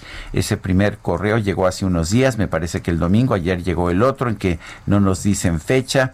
Les contesté con unas caritas tristes, pero casi como un chiste porque la comunicación con CONACIT es unidireccional. Bueno, pues que hagan su chamba, ¿no? Ahí en CONACIT, que hagan su trabajo. ¿A poco los de CONACIT se van a quedar sin cobrar? A ellos me imagino que les va a ir muy bien y con todo y aguinaldos y bonos y demás. El gobierno federal y el sector privado acuerdan aplazar a febrero el envío al Congreso de la propuesta de ley contra el outsourcing. Pedro Aces Barba, secretario general de la Confederación Autónoma de Trabajadores y Empleados de México, CATEM, ¿cómo estás? Buenos días. Lupita, muy buenos días para ti, para Sergio y para todo tu auditorio. Eh, gracias, Pedro. Eh, cuéntenos eh, exactamente cuáles son eh, cuáles son los términos de este acuerdo que firmaron hoy. Estamos saliendo de Palacio, como bien sabes, Sergio, en este momento hoy se firma un acuerdo tripartita entre el sector empresarial, el sector obrero y el gobierno de la República respecto a la subcontratación. Eh, las partes hemos estado de acuerdo y a mí me da mucho gusto que después de mucho tiempo en nuestro país, eh, por primera vez, después de mucho tiempo, y así lo quiero dejar en claro, nos reunamos el sistema tripartita, que está compuesto por el gobierno, por los empresarios y los trabajadores, en este acuerdo donde nos comprometimos a resolver el problema del tema de la subcontratación del personal. Hoy las empresas del país tendrán que iniciar proceso para regularizar ya sus plantillas con esta iniciativa de ley que fue ya firmada el día de hoy y se va a la Cámara de Diputados para que en el próximo periodo de sesiones que empieza a partir del día 15 de febrero, pues tienen un mes eh, para que esta iniciativa sea discutida y resuelta. Eh, ante la envergadura de esta reforma y los impactos operativos, las empresas solicitaron un plazo para llevar a cabo este proceso, Sergio. Eh, por ello, pues es la reunión del día de hoy y se hace un llamado a todas las empresas que manejan las nóminas para que de inmediato dejen de desarrollar esas prácticas irregulares que venían haciendo, que son perjudiciales eh, para los trabajadores en muchos de los casos y además afectan pues a las instituciones como es el SAT porque no pagan impuestos, en el Infonavit y en el Seguro Social cotizan a los trabajadores con un nivel más bajo al que les pertenecen y por eso se hace un formar exhorto a todas las empresas que vienen haciendo esa tercerización o mal llamado outsourcing, y ahí también quiero aclarar que hay empresas como también lo dijimos en el día de ayer que nos reunimos con el presidente del sector obrero, hay quien lo ha hecho bien, quien paga impuestos, quien no lastima los intereses de los trabajadores y hay quien sí lo hace de una forma irregular, que es en su gran mayoría. Pedro, ¿cuál es tu posición? ¿Debe eliminarse la subcontratación de manera total o debe, como tú lo estás reconociendo, algunas empresas eh, eh, trabajan bien, esto debe pues nada más corregirse? Yo velo por la armonización de los factores de la producción, Lupita. Es muy importante que las cosas se corrijan porque esto se volvió ya una moda. Todo mundo hoy te vende eh, el tema de las nóminas. Muchos jóvenes te los encuentras en restaurantes y demás. Y como saben que eres dirigente obrero, que te acercan y dicen, oiga, podemos hacer unas nóminas a través de los sindicatos. Y creo que ese no es el camino. La tercerización es buena cuando una empresa no quiere tener su despacho contable dentro de ella y busca una empresa que le haga ese tipo de subcontratación. Yo lo que he propuesto siempre desde el origen, hace un año, cuando se empezó con esto, es que se encajonara por rama industrial la subcontratación, que no fuera eh, revuelta. Y por decir, que no metas tú al sector automotriz con el sector gastronómico, porque las cotizaciones de los trabajadores ante las entidades gubernamentales, en este caso Infonavit, y eh, SAT y Instituto Mexicano de Seguro Social, son diferentes, el trabajador cotiza diferente. Entonces había que hacer ese encajonamiento de cada una de las industrias y también ver ahora lo del reparto de utilidades, porque en México, con tanto contrato de protección que había antes de la ley de esta reforma, la ley federal del trabajo que hicimos en el Senado de la República, eh, no había un reparto de utilidades con conciencia al trabajador mexicano. Entonces, ha venido a través de los tiempos habiendo muchos abusos y yo le agradezco al presidente López Obrador a nombre de todos los sindicatos pertenecientes a CATEM que se esté poniendo orden en todos los aspectos que lastimaban a la familia trabajadora mexicana. Eh, Pedro Aces Barba, secretario general de la Confederación Autónoma de Trabajadores y Empleados de México, la CATEM, gracias por hablar con nosotros. Un fuerte abrazo, Sergio. Gracias, Lupita. Buenas tardes. Hasta luego. Buenos días, Pedro. Son las 8 de la mañana con 24 minutos.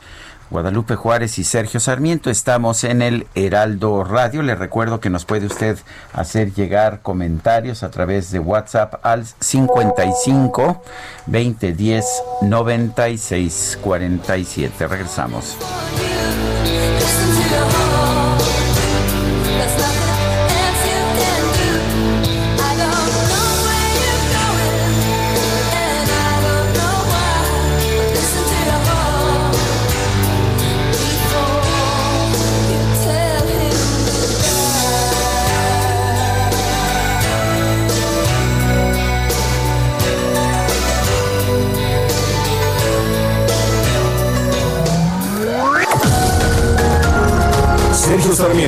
Lupita Juárez quieren conocer tu opinión, tus comentarios o simplemente envía un saludo para ser más cálida esta mañana.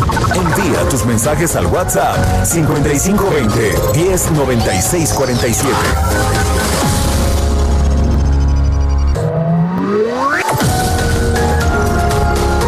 Continuamos con Sergio Sarmiento y Lupita Juárez por El Heraldo Radio.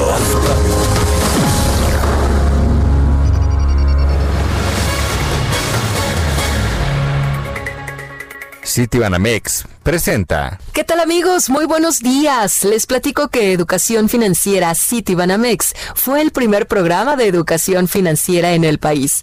Y su misión por 16 años ha sido ayudar a las personas a administrar mejor su dinero. Para conocer más, invitamos a Juan Luis Ordaz, director de Educación Financiera de Citibanamex y coordinador del Comité de Educación Financiera de la Asociación de Bancos de México. ¿Cómo cuido mi dinero con las inversiones, Juan Luis?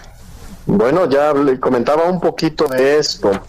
Lo primero es diversificar, es decir, poner nuestro dinero en distintas cajas. Va a haber cajas o inversiones que me pueden hacer crecer mi dinero, pero va a haber inversiones que probablemente van a tener momentos malos. Si yo tengo todo mi dinero en este tipo de inversiones, pues seguramente no me va a ir tan bien pero si lo tengo en diferentes cajas, ahí se va a compensar y seguramente pues terminaré ganando. Una opción, por ejemplo, son los fondos de inversión. Ya son inversiones diversificadas, donde puedes meter tu dinero precisamente en diferentes instrumentos que te ayudan a compensar alguna pérdida. Otro punto que también debemos de saber es que siempre a mayor ganancia existe un mayor riesgo, que es lo que comentaba anteriormente sobre la diferencia entre la renta fija y la renta variable.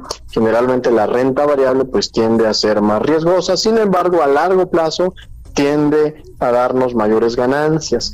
Una recomendación que también les hago es hay que visitar las páginas de la Conducef, de la Comisión Nacional Bancaria y de Valores, para que ahí vamos a poder revisar cuáles son las instituciones donde nosotros vamos a poner nuestro dinero y verificar que efectivamente esas instituciones estén reguladas y que la inversión que yo estoy haciendo pues tiene cierto grado de seguridad. Citibanamex presentó.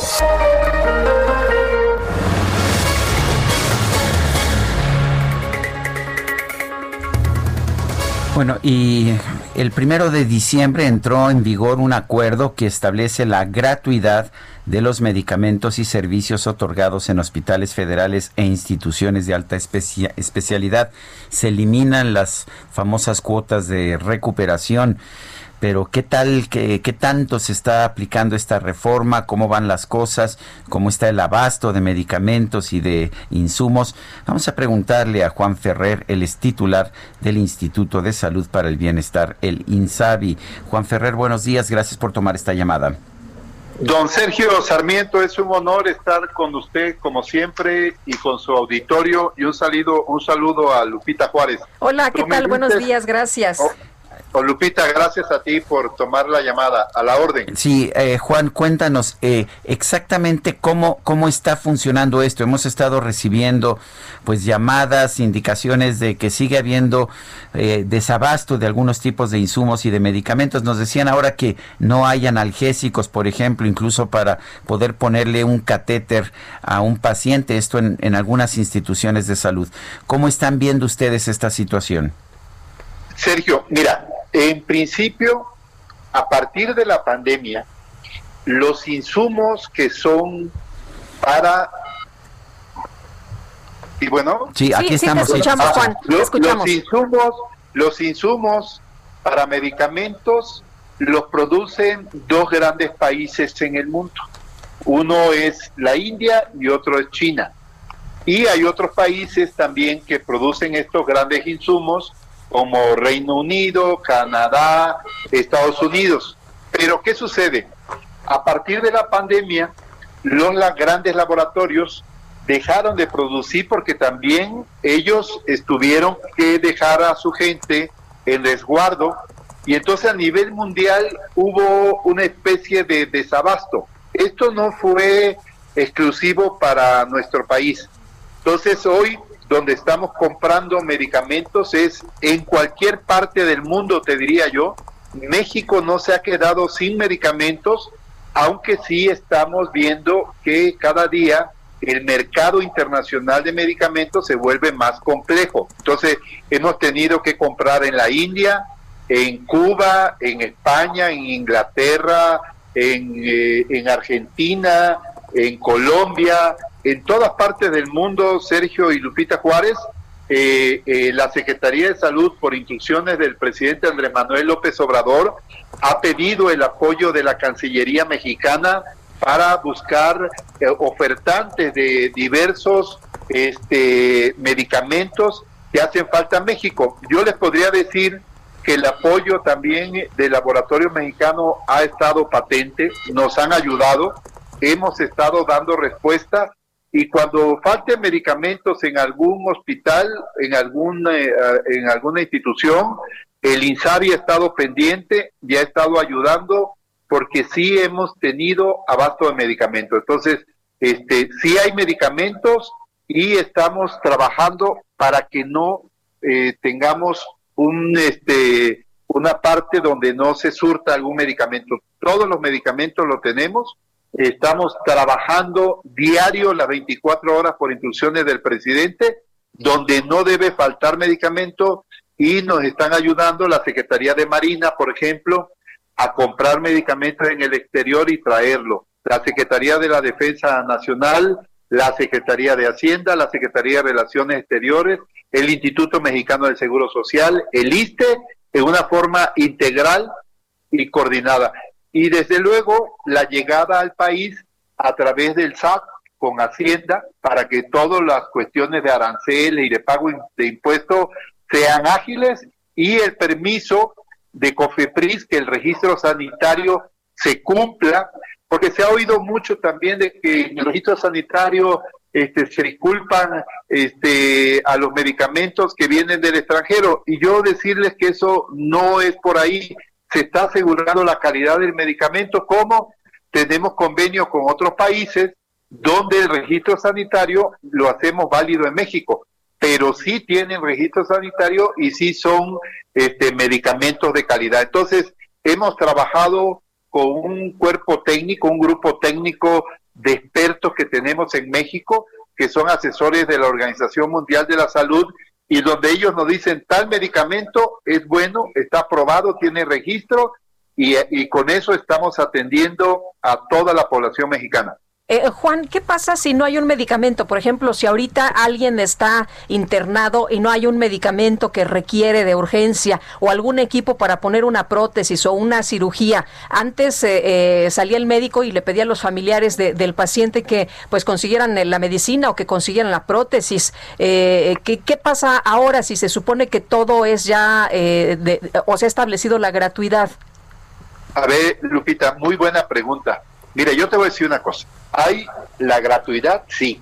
Para eso, el gobierno de, la República destinó alrededor de, en este presupuesto de 7 mil millones de pesos más para los grandes institutos nacionales y los hospitales de alta especialidad. ¿Qué sucede en este, en este asunto? Mire, como se hace es lo siguiente, no se le puede cobrar a nadie un solo peso porque estaría violando la ley. Y lo que se hace es que el hospital solventa el gasto y luego nosotros se lo podemos cubrir, pero ahorita se cuenta con el recurso que destinó el gobierno de la República para que no se le cobre a la gente, no se le puede cobrar porque sencillamente se estaría violando la ley y ya el gobierno destinó a través de la Secretaría de Hacienda ese recurso que es para cubrir lo que antes y lo que se denomina en este argot, por decirlo así, gasto de bolsillo. ¿Qué es el gasto de bolsillo? Es lo que estábamos acostumbrados a que si no le cobrábamos a la persona, le decíamos al familiar de la persona, vaya usted, compre este medicamento, este instrumento, lo que eh, esta prótesis, vaya usted, compre y la trae. Y así era. No.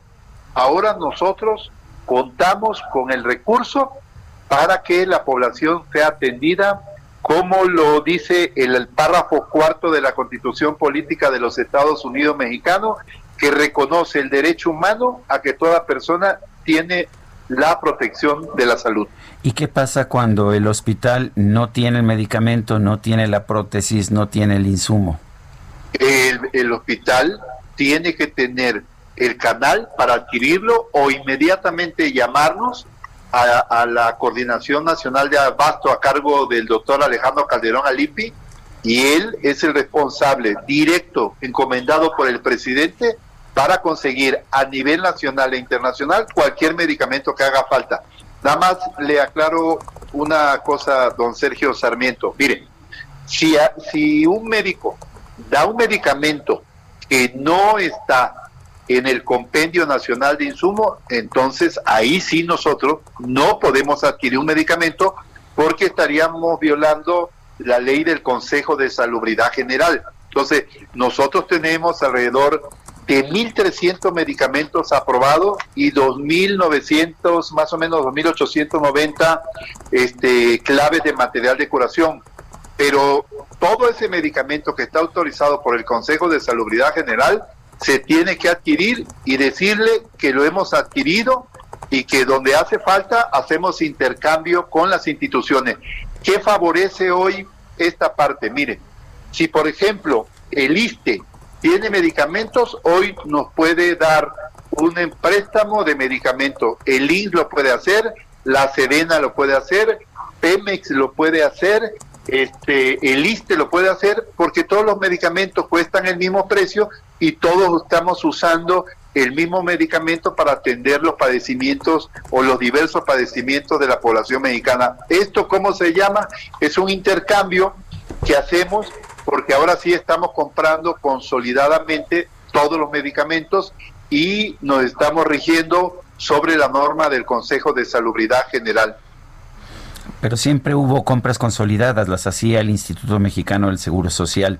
Ahora se van a hacer eh, eh, a nivel internacional. Vamos a ver si funciona, pero siempre ha habido estas compras consolidadas y, y no había habido este desabasto que hemos presenciado de medicamentos. No, don Sergio, pero mire, te voy a aclarar algo. El nombre se lo podemos poner a cualquier evento, a cualquier actividad que hagamos, pero el nombre no hace la forma. Le voy a decir por qué. Porque siempre el abasto de medicamento en las famosas compras consolidadas no pasaba del 40%. Resulta que un 60% de eso quedaba en, eh, en las compras, se determina como desierto. Entonces, esa, esa parte del 60% de, de medicamento que quedaba desierto, pues hacía un gran vacío para que se cubrieran esos medicamentos y había que andar corriendo en cada hospital a conseguir medicamentos. La estrategia hoy es comprar medicamentos por adelantado a través del INS, a través de la Secretaría de Salud Federal, a través del INSABI y a, y a través de la Secretaría de Marina, con el apoyo siempre de la Secretaría de Hacienda. ¿Y qué hacemos? Nos anticipamos a la necesidad real conforme a las morbilidades de cada región del país. Entonces, ¿qué estamos haciendo? Viendo de qué nos enfermamos en cierta región del país, porque sabemos que esos medicamentos son los que nos van a pedir. Entonces, estamos haciendo eso y ahora lo estamos haciendo a partir del año que viene, las adjudicaciones con la UNOPS y entonces estamos recurriendo a que participen más de 50 países en el mundo y que estemos buscando mejores precios sin faltar a la calidad de los medicamentos, que es lo que se nos ha pedido por parte de los expertos y por parte del secretario de salud. Hay que adquirir los medicamentos con calidad, a buen precio y a tiempo. Entonces, estamos trabajando en eso, don Sergio Sarmiento. Juan Ferrer, titular del INSABI, gracias por esta conversación. Estamos para servirte, Sergio Sarmiento y a Lupita Juárez. Muchas gracias. Gracias, buenos días. Bueno, y vamos a, platicar otro tema también muy importante. Sergio, la industria automotriz ha sido firme en cuanto a la necesidad del eh, pues eh, el outsourcing para el ensamble de vehículos. Vamos a platicar con Fausto Cuevas, director general de la Asociación Mexicana de la Industria Automotriz esta mañana, quien agradecemos que pues se platique de este tema tan importante con nosotros. Fausto, ¿qué tal? Buenos días. Hola, Fausto. Bueno, parece que se nos cortó ahí la, la comunicación. Eh, se ha pedido, de hecho, el plazo de un año para aplicar la nueva ley que regula esta eh, contratación y vamos a, eh, conversar con, con, ella, con él. Le vamos a preguntar, pues, si están de acuerdo con lo pactado esta mañana en la conferencia de prensa. Fausto Cuevas, ¿cómo estás? Buenos días. ¿Qué tal, Sergio? Buenos días. Buenos días, Lupita. Hola, ¿qué tal? Buenos días. Fausto, cuéntanos, se tomó la decisión de postergar, de posponer hasta febrero la discusión sobre la ley de outsourcing. En primer lugar, ¿qué piensan ustedes? Pues eh, nos parece que es una decisión acertada. Eh, eso nos permite revisar el tema con suficiente eh, tiempo y poner todos los elementos en la mesa. Porque de otra forma lo que se pretendía era que las nuevas disposiciones pudieran ser obligatorias a partir del primero de enero, lo cual pues es prácticamente imposible. Estamos en un mes que eh, son, digamos, nos faltan dos o tres semanas máximo para concluir y no es tiempo suficiente para realizar lo que lo que se pretendía. Eh, Fausto, ¿cómo, cómo pueden eh, eh, ustedes plantear ahora que se, que se discuta de nuevo? se ha mencionado que esto va a tener una afectación muy importante, que incluso podemos llegar a perder hasta cuatro millones de empleos. ¿Cuál es la posición de ustedes? Bueno, nosotros ocupamos estos esquemas de, subcontratación en forma importante y sobre todo por los tipos de del sistema de producción que utilizamos, que son los esquemas de justo a tiempo o de abastecimiento secuencial, en donde el proveedor pues se encarga de entregar el producto en la propia línea de ensamble de las empresas. Entonces, son esquemas en donde tenemos personal de nuestros proveedores en las instalaciones de las empresas eh, y que no dependen eh, directamente de la plantilla laboral de las empresas. Es un esquema eh, pues que hay que entender nada más y no estamos con esto pretendiendo evadir ninguna legislación, por el contrario, estamos de acuerdo en que se regule adecuadamente el tipo de operaciones de subcontratación y pues que se sancione a quien eh, infraccione estas disposiciones. Eh, la industria automotriz siempre ha estado dispuesta a, dar cumplimiento a, las leyes. Entonces, no, no vemos que esto debiera suceder. Fausto, entiendo que las empresas que operan en México tienen que ajustarse a la legislación mexicana, pero ¿qué tanto nos quitaría la ley de outsourcing tal y como se ha planteado, que es fundamentalmente la prohibición del outsourcing? ¿Qué tanto afectaría esto a la competitividad de las empresas mexicanas, pues en este mercado mundial en el que participan, como a las empresas de la industria automotriz? Sí, sí tendría un impacto, desde luego, porque eh, habría que revisar todos los esquemas administrativos que, se han estado utilizando. Por ejemplo, eh, los corporativos utilizan eh, todas aquellas actividades que son comunes para sus diferentes filiales, pues tienen un, una administración central y no tienen departamentos, por ejemplo, de, de contabilidad en cada una de estas filiales, sino hay un corporativo en donde se concentran todas las operaciones administrativas. Eh, Fausto, ¿no se ha discutido ya lo suficiente sobre este tema? Lo que nos dicen es que eh, pues hay que discutir de manera democrática la iniciativa o lo que mencionó Jesús eh, Ramírez Cobas en su, en su Twitter, ¿no? sobre el outsourcing y el reparto de utilidades. ¿No se ha discutido ya lo suficiente? Pues la verdad es que para nosotros el, tema tiene que eh, entenderse específicamente cuáles son las particularidades de cada uno de los sectores, porque no todos operamos exactamente igual. Y habrá quienes eh, todavía requieran de dar mayores explicaciones y de ajustar también, se requiere tiempo para ajustar los esquemas. Bueno, pues entonces por lo pronto es una buena decisión que se postergue la legislación y ustedes además están pidiendo tiempo suficiente para aplicar estas reformas. Sí, de hecho nosotros estábamos de acuerdo con lo que se había eh, mencionado por parte de las cúpulas empresariales, en el sentido de que esto pudiera entrar en vigor y ser obligatorio pues a partir del mes de enero del 2022.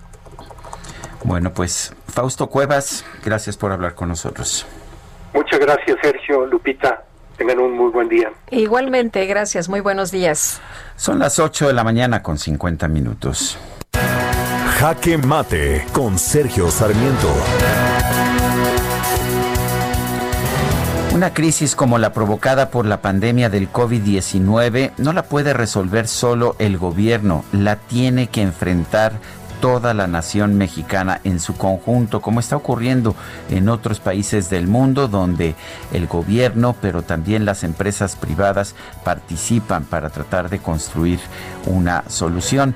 Lo estamos viendo de hecho en el desarrollo de las vacunas, que no son por supuesto un producto de un trabajo gubernamental, sino de empresas privadas como Pfizer o AstraZeneca que se dedican precisamente al desarrollo de medicamentos.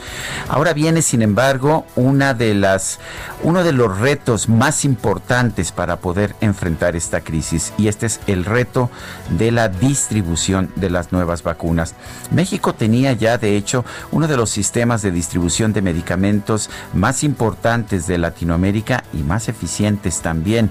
Esto es significativo porque al contrario de lo que dice el presidente, llevar medicamentos a todo el país no es algo tan fácil como llevar refrescos o golosinas.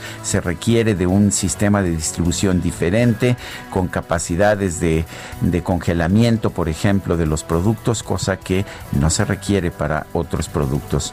En este momento, el gobierno de la República no debería continuar con su guerra en contra de la industria farmacéutica nacional.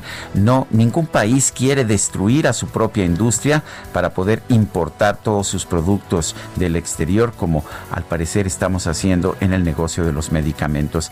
Este es el mejor momento para que el propio gobierno de la República se acerque a la industria farmacéutica nacional y se acerque a las distribuidoras especializadas de medicamentos para que juntos logren un acuerdo y que este acuerdo permita llevar no solamente los medicamentos que están escaseando en distintos puntos del país, sino también las muy ansiadas vacunas hasta la punta del cerro, porque hasta esa punta del cerro se requieren.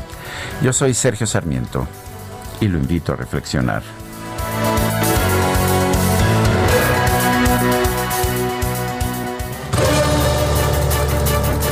Y tenemos información con Augusto Atempa en Insurgentes. ¿Qué pasa esta mañana? Cuéntanos. Lupita, Sergio, muy buenos días. Pues tenemos buen avance sobre la avenida de los Insurgentes. Desde la glorieta de, eh, de, los Insurgentes hasta Álvaro Obregón, solo encontrarán avance lento en el cruce con Chilpancingo. Pasando este punto, el paso mejora con dirección hacia el viaducto. En sentido contrario, la circulación, eh, la vialidad es constante desde viaducto hasta Paseo de la Reforma y hay que manejar con mucha precaución y sobre todo respetar el paso de los semáforos. Sergio Lupita, reporte. Gracias, Augusto. Muy buen día. El Heraldo Media Group y Now Media Channel 21 allá en los Estados Unidos han anunciado, anunciaron ayer que han finalizado las negociaciones para adquirir el canal de televisión KVOT 21.10. Now Media comenzó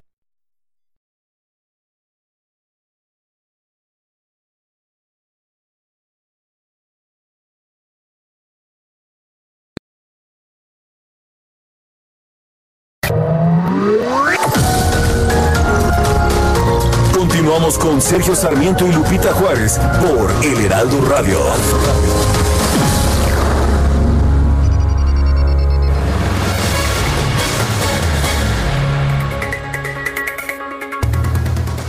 ¿Qué tal amigos del Heraldo Radio? Qué gusto saludarlos. En el 2019, el Instituto Mexicano de la Propiedad Industrial, INPI, dio a conocer la Declaración General de Protección de la Denominación de Origen a la Raicilla, bebida destilada de agave que se produce en la Sierra Occidental y Costa Norte de Jalisco. Con esta medida se beneficiaron más de 80 productores de raicilla, pues esta protección permitió se reconociera la calidad, la tradición y la originalidad de esta bebida, lo que facilita su acceso a los mercados en México y el mundo. La bebida de agave data de la época colonial y se produce en 16 municipios del estado de Jalisco. Atengo, Chiquilistlán, Juchitlán, Tecolotlán, Tenamaxtlán, Puerto Vallarta, Cabo Corrientes, Tomatlán, Atenguillo, Ayutla, Cuautla, Huauchinango, Mascota, Mixtlán, San Sebastián del Oeste y Talpa de Allende. Gracias, continuamos.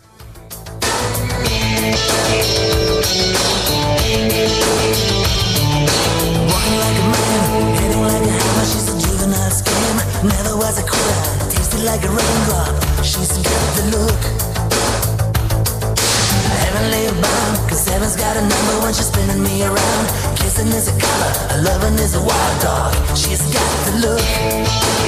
She's got the look. The look, she's got the look.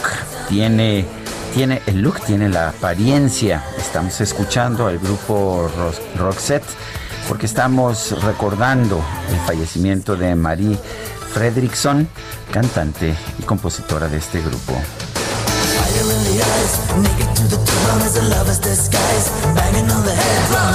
Bueno, dejamos eh, eh, por un momento la música y vamos a hablar Fíjate, de, de, un tema muy importante, la Comisión Nacional de Búsqueda de Personas rechazó la iniciativa de ley orgánica de la Fiscalía General de la República que se presentó ante el Senado, que propone eliminar a la Fiscalía como miembro del Sistema Nacional de Búsqueda.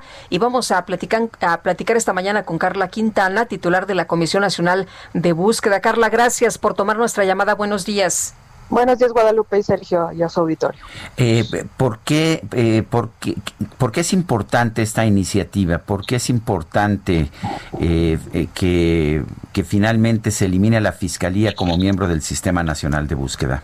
Bueno, yo creo que lo primero que tendríamos que, que, decir, Sergio, es que esta propuesta de reforma a la ley orgánica y a otras disposiciones normativas es muy preocupante en varios puntos en materia de justicia y verdad y reparación porque no solo afecta materia de desaparición, sino que, bueno, es un paso atrás, en, eh, desconoce los avances que se habían tenido con la ley anterior de hace un par de años, eh, de avanzar ante, a un nuevo sistema, pretende regresar al, eh, digamos, a la fiscalía como era entendida la procuraduría anterior, esto por un lado. Por otro lado, desconoce pues temas fundamentales de derechos humanos, desaparición de personas, también se, eh, se mete, digamos, desconoce su papel en el mecanismo de defensores y periodistas eh, de, la, de la Secretaría de Gobernación, también en materia de tortura eh, hace referencias, deroga o propone derogar reformas, artículos en la ley en materia de tortura, también hace mención a la ley de trata, es decir, está sustrayéndose, se quiere salir, no quiere entrarle al juego, digamos, de eh, un sistema integral en materia de derechos humanos. Lo que hace la comisión, lo que hicimos desde la Comisión Nacional de Búsqueda específicamente en nuestra en nuestra competencia en materia de desaparición de personas, pues es altamente preocupante. ¿Por qué? Porque eh, pretende eh, reformar, um, no, ni siquiera reformar, derogar un artículo, una fracción un artículo fundamental en la Ley General en materia de desaparición, que es que la fiscalía sea parte del sistema nacional de búsqueda. Parecería algo menor, eh, digamos, sería eliminar una, una línea de, de, la ley, pero tiene una implicación absolutamente eh, fundamental en el funcionamiento de lo que es el sistema de búsqueda de personas de personas desaparecidas. Aquí hay que recordar que esta ley fue creada por las familias, por sociedad civil hace ya tres años y la primera eh, o una de las eh, los reclamos fundamentales de las familias Sergio Guadalupe es la falta de coordinación de las autoridades, ¿no? Y es algo que hemos venido construyendo con mucho esfuerzo con las familias, con sociedad civil, con organizaciones internacionales durante este año y medio, eh, ya tres años de la, de, la ley. Y pues la intención de la Fiscalía es básicamente sustraerse, no, no, no ser parte del Sistema Nacional de Búsqueda. Y la pregunta siguiente sería, ¿qué implicaciones tendría esto? Eh, pues fundamentalmente alegando eh, una malentendida autonomía, eh, decir que no, no se le puede, no, no, puede sometérsele, y que en ningún momento se le está sometiendo, pero así lo entiende a nuestro parecer la, la, Fiscalía, a un sistema donde se tiene que coordinar de manera igual igualitaria a otras otras autoridades, ¿no? Eh, bajo la ley hemos formulado el protocolo homologado de búsqueda con las familias, con sociedad civil, con eh, organizaciones internacionales y aquí hay que decir que pues una de las eh, de las instituciones del sistema nacional que se abstuvo de votar este protocolo en su momento fue fue la fiscalía general, ¿no? Con esta propuesta de reforma que entendemos que oficialmente no está presentada por la fiscalía, por lo menos eso es la información que tenemos nosotros, eh, sino, sino por un senador, em, pues pretendería eh, sustraerse del sistema y como consecuencia, esto tendría consecuencias también en, en, el protocolo homologado de búsqueda, es decir, en las obligaciones que tiene la Fiscalía desde el protocolo homologado de búsqueda y pues afectaría también lo que hemos avanzado en el mecanismo extraordinario de identificación de identificación forense. No es menor, también pretende modificar un par de artículos más de la ley de la Ley General en materia de desaparición, donde, por ejemplo, se determina eh, en qué casos la Fiscalía General de la República tiene competencia para conocer de casos de desaparición de personas, ¿no? Entonces, es, un, eh, es una reforma que nos preocupa mucho desde la Comisión Nacional de Búsqueda eh, por las implicaciones que tiene esto y además recordar, Guadalupe Sergio, que no, que, que ninguna modificación, reforma que, se haga en materia de desaparición de personas puede hacerse sin garantizar el derecho que tienen eh, las familias de personas desaparecidas a eh, pues a participar activamente en, en, esta en esta discusión como fue la creación de la ley como ha sido la, eh, la, creación del protocolo homologado como ha sido el mecanismo extraordinario de identificación forense y si se pretende hacer una reforma eh, que, que, tenga implicaciones en materia de desaparición, nosotros estamos abiertos y creo que es necesaria, no solo, no solo es importante, sino necesaria, pero no para, pero no para fragmentar, sino para integrar de mejor manera las obligaciones que tenemos las autoridades y para abrir la discusión de temas que tenemos muy que ustedes han planteado, ¿no? El debate público, que se abra, que se discuta esta reforma, pero integral integralmente en materia de desaparición y no solo de desaparición, Guadalupe, de justicia, eh, en, otras materias también, ¿no? Insisto, esta, esta propuesta de reforma de la ley orgánica eh, tiene varios retrocesos en materia, en materia de justicia que, eh, tenemos, que tenemos que atender de manera integral, que afecta no solo al tema de desaparición, insisto, afecta el tema de trata de personas, la prohibición internacional de la tortura, eh, el tema del mecanismo de eh, defensores y periodistas y en última instancia la relación entre las instituciones y esto es lo esto es fundamental y, es, es, transversal a todo esto que estamos hablando es la relación entre las instituciones en materia de justicia. Tienen un título ahí en la ley que dice coordinación y cooperación entre instituciones y uno lee ese, ese capítulo y básicamente lo que dice es que todas las autoridades se tienen que subordinar a la Fiscalía General de la República, so pena incluso de, de, sanciones administrativas, administrativas y penales. Insisto, es una, es una eh, desde el punto de vista de, la titular de la Comisión Nacional de Búsqueda, es una, es una malentendida eh, autonomía. La autonomía de la Fiscalía es necesaria en un Estado de Derecho, ¿no? Para, eh, para, para avanzar eh, investigaciones investigaciones serias para que no, no haya presiones eh, eh, ilegales en la, en la administración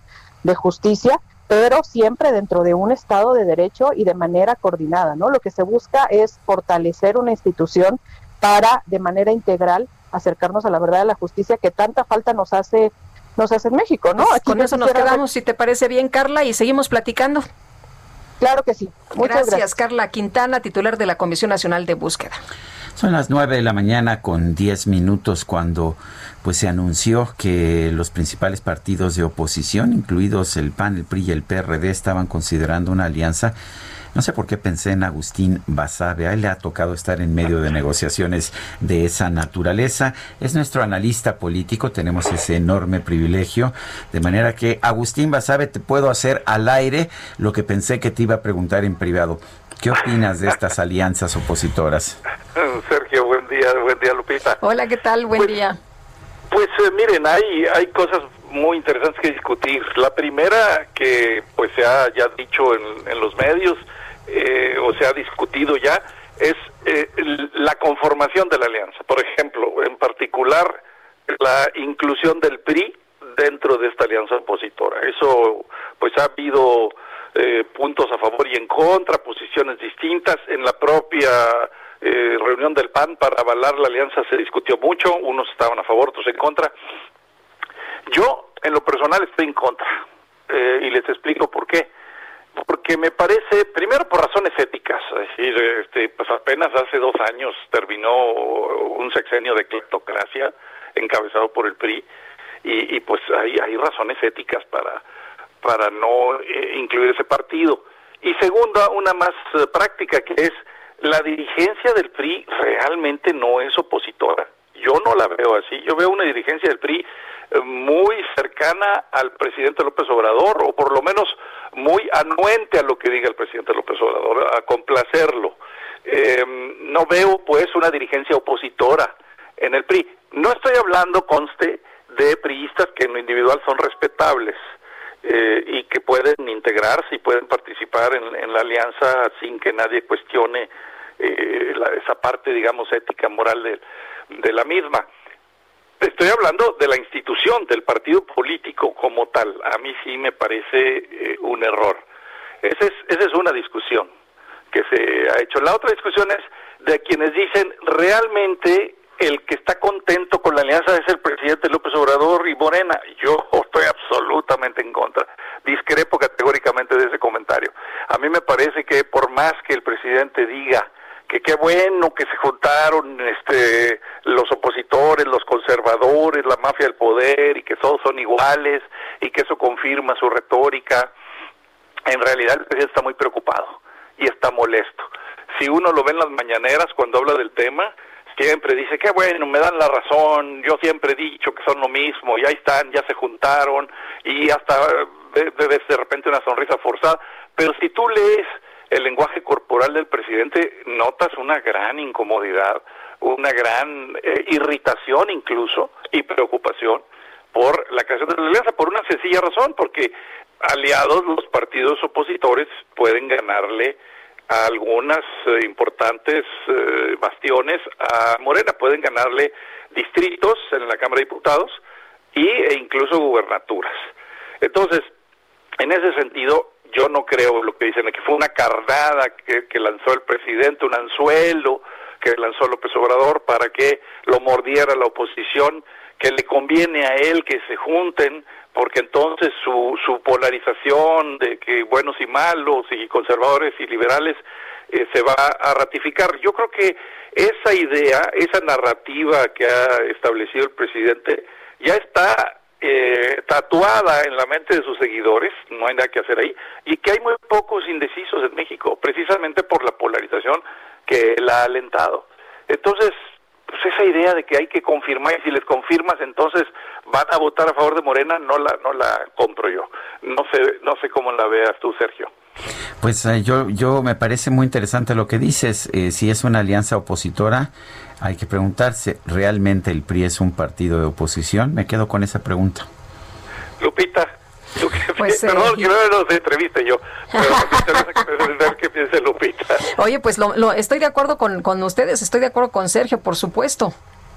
Pues sí, yo la verdad sí sí creo que debió haberse sido un poquito más eh, selectivo en, en, la alianza y sumar más organizaciones civiles de la sociedad civil, eh, grupos, digamos, no vinculados a la política militante, y que esa alianza podría... Ahora, eh, más allá de eso, ya se hizo, ya se anunció, pues ahora que por lo menos sean muy selectivos en la selección de candidatos. Y eso fue lo que dijeron, ¿no?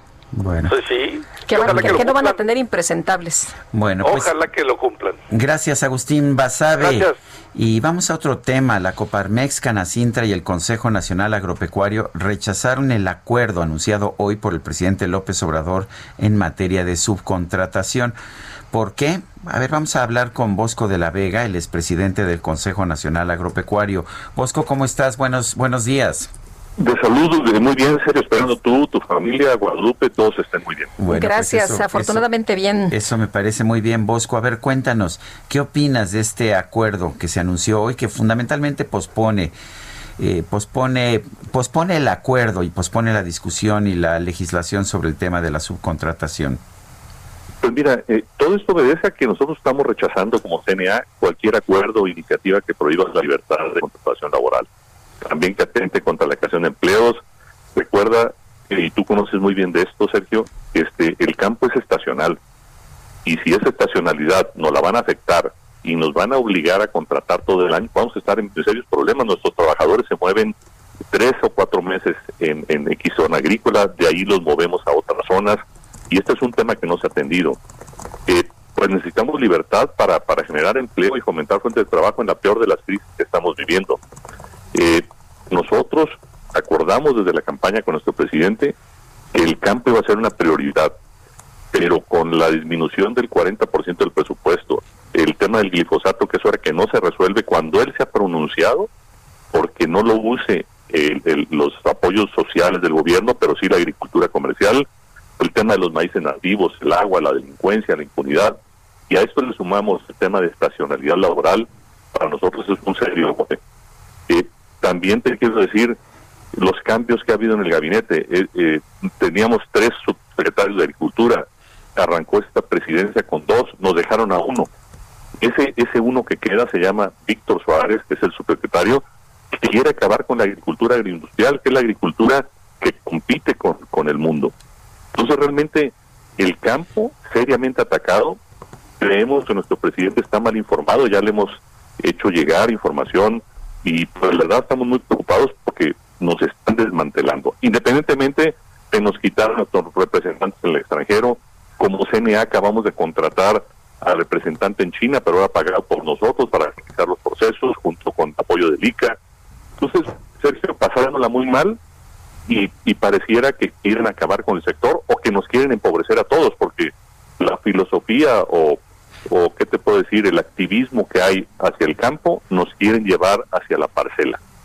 Nos quieren llevar a no usar ni agroquímicos ni estabilizantes derivados del petróleo y todo, y eso es como equivalente a que al ser humano le quitaran las medicinas hoy. Las plantas sufren pues de virus, de hongos, de bacterias, este de insectos.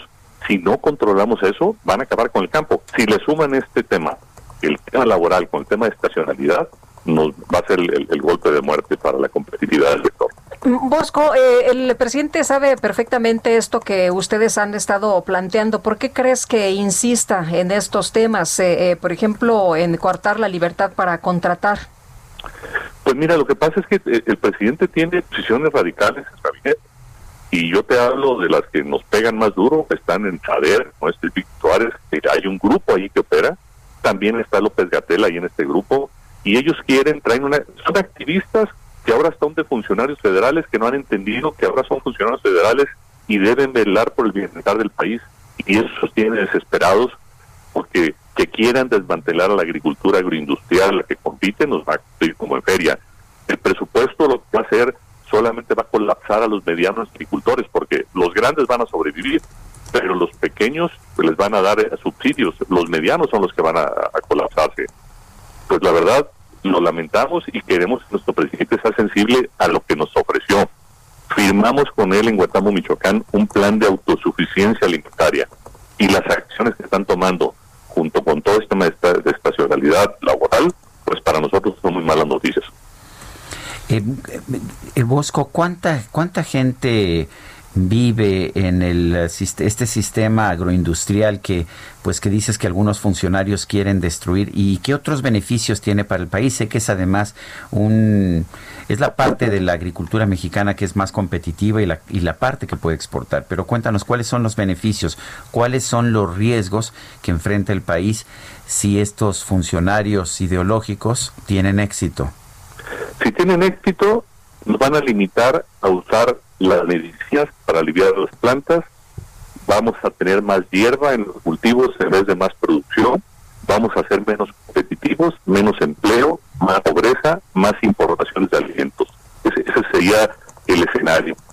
Eh, estamos abiertos al mundo, 13 tratados de libre comercio con 52 países, pero las, las ideologías, las ideologías como Víctor Suárez, subsecretario, el que tiene el presupuesto de la SADER, la estamos pasando muy mal y eso permea, y sumado a este tema de outsourcing que también se nos viene, pues, oye, sumábamos también que el primero de septiembre sufrimos el primer ataque de Estados Unidos con el tema del para la demanda global de arándano, nos están haciendo investi- investigaciones para fresas, para chiles del pepper, pues la verdad, Sergio y Guadalupe nos hemos dedicado a contener daños, pero no vemos que en el equipo del presidente eh, para el sector agroalimentario como nos habían ofrecido haya un apoyo para seguir construyendo, seguir creciendo, generando oportunidades y sobre todo pues competir en este mundo que es lo que nos tocó, que lo cual celebramos que tengamos tratados de libre comercio, pero nuestro gobierno nos tiene que facilitar las cosas para poder ser exitosos.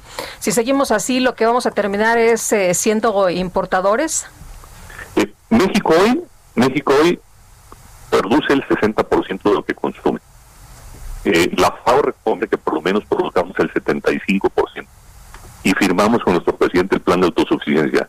Los radicales, como Víctor Suárez, este gobierno, están haciendo que México se vuelva más dependiente al futuro y al rato pues vamos a producir el 40 o el 30% de lo que consumimos y eso serían pésimas noticias para el país, aunado con la pobreza y aunado también con la dependencia alimentaria que pues es un tema de soberanía. Pues preocupa, pero además recuerdo muy bien el proyecto de nación del presidente López Obrador y lo que pedía era aumentar la autosuficiencia y no disminuirla. Y esto la disminuiría. Y, sobre todo, Sergio, fuimos con él, fuimos la única organización invitada, el presidente ha sido sensible con nosotros, firmamos el plan de autosuficiencia en Guantánamo, Michoacán, y la verdad, pues a, a nosotros nos gustaría que nuestro presidente pusiera orden en las posiciones radicales que tenemos esos activistas que están como Víctor Suárez, están lesionando seriamente al sector agroalimentario. Muy bien, pues tomamos nota, Bosco, Bosco de la Vega, presidente del Consejo Nacional Agropecuario, gracias. Gracias a y un abrazo y mucha salud. Gracias, buenos días. Ha llamado mucho la atención un mensaje de la canciller alemana Angela Merkel. Se emocionó en un discurso pidiendo más restricciones. Dijo, lo siento desde el fondo de mi corazón, pero cuando pagamos el precio de 590 muertos en 24 horas, en mi opinión, no es aceptable. Vamos a escuchar parte de lo que dijo.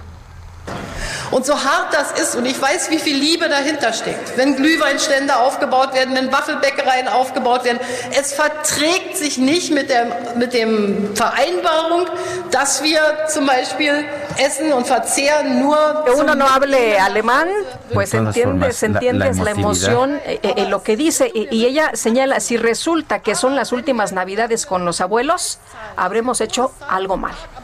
590 Menschen haben, dann ist das nicht äh, akzeptabel aus meiner Sicht. Und deshalb müssen wir da. Esto no es aceptable y no puede serlo. Und anschließend es das letzte Weihnachten mit den Großeltern war, dann werden wir etwas versäumt haben. Das sollten wir nicht tun.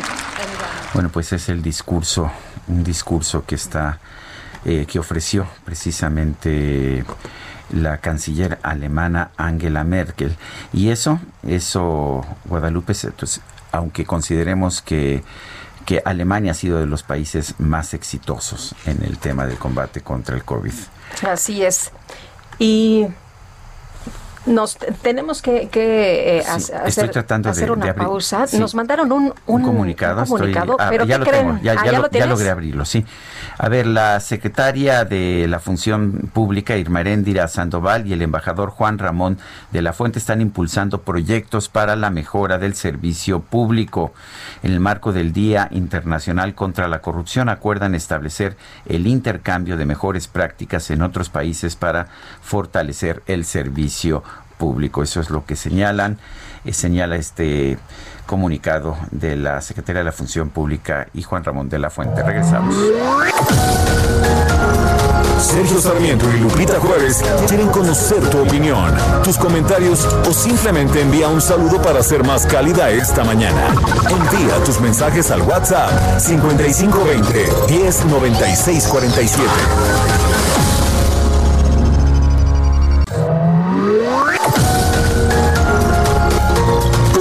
Con Sergio Sarmiento y Lupita Juárez por El Heraldo Radio.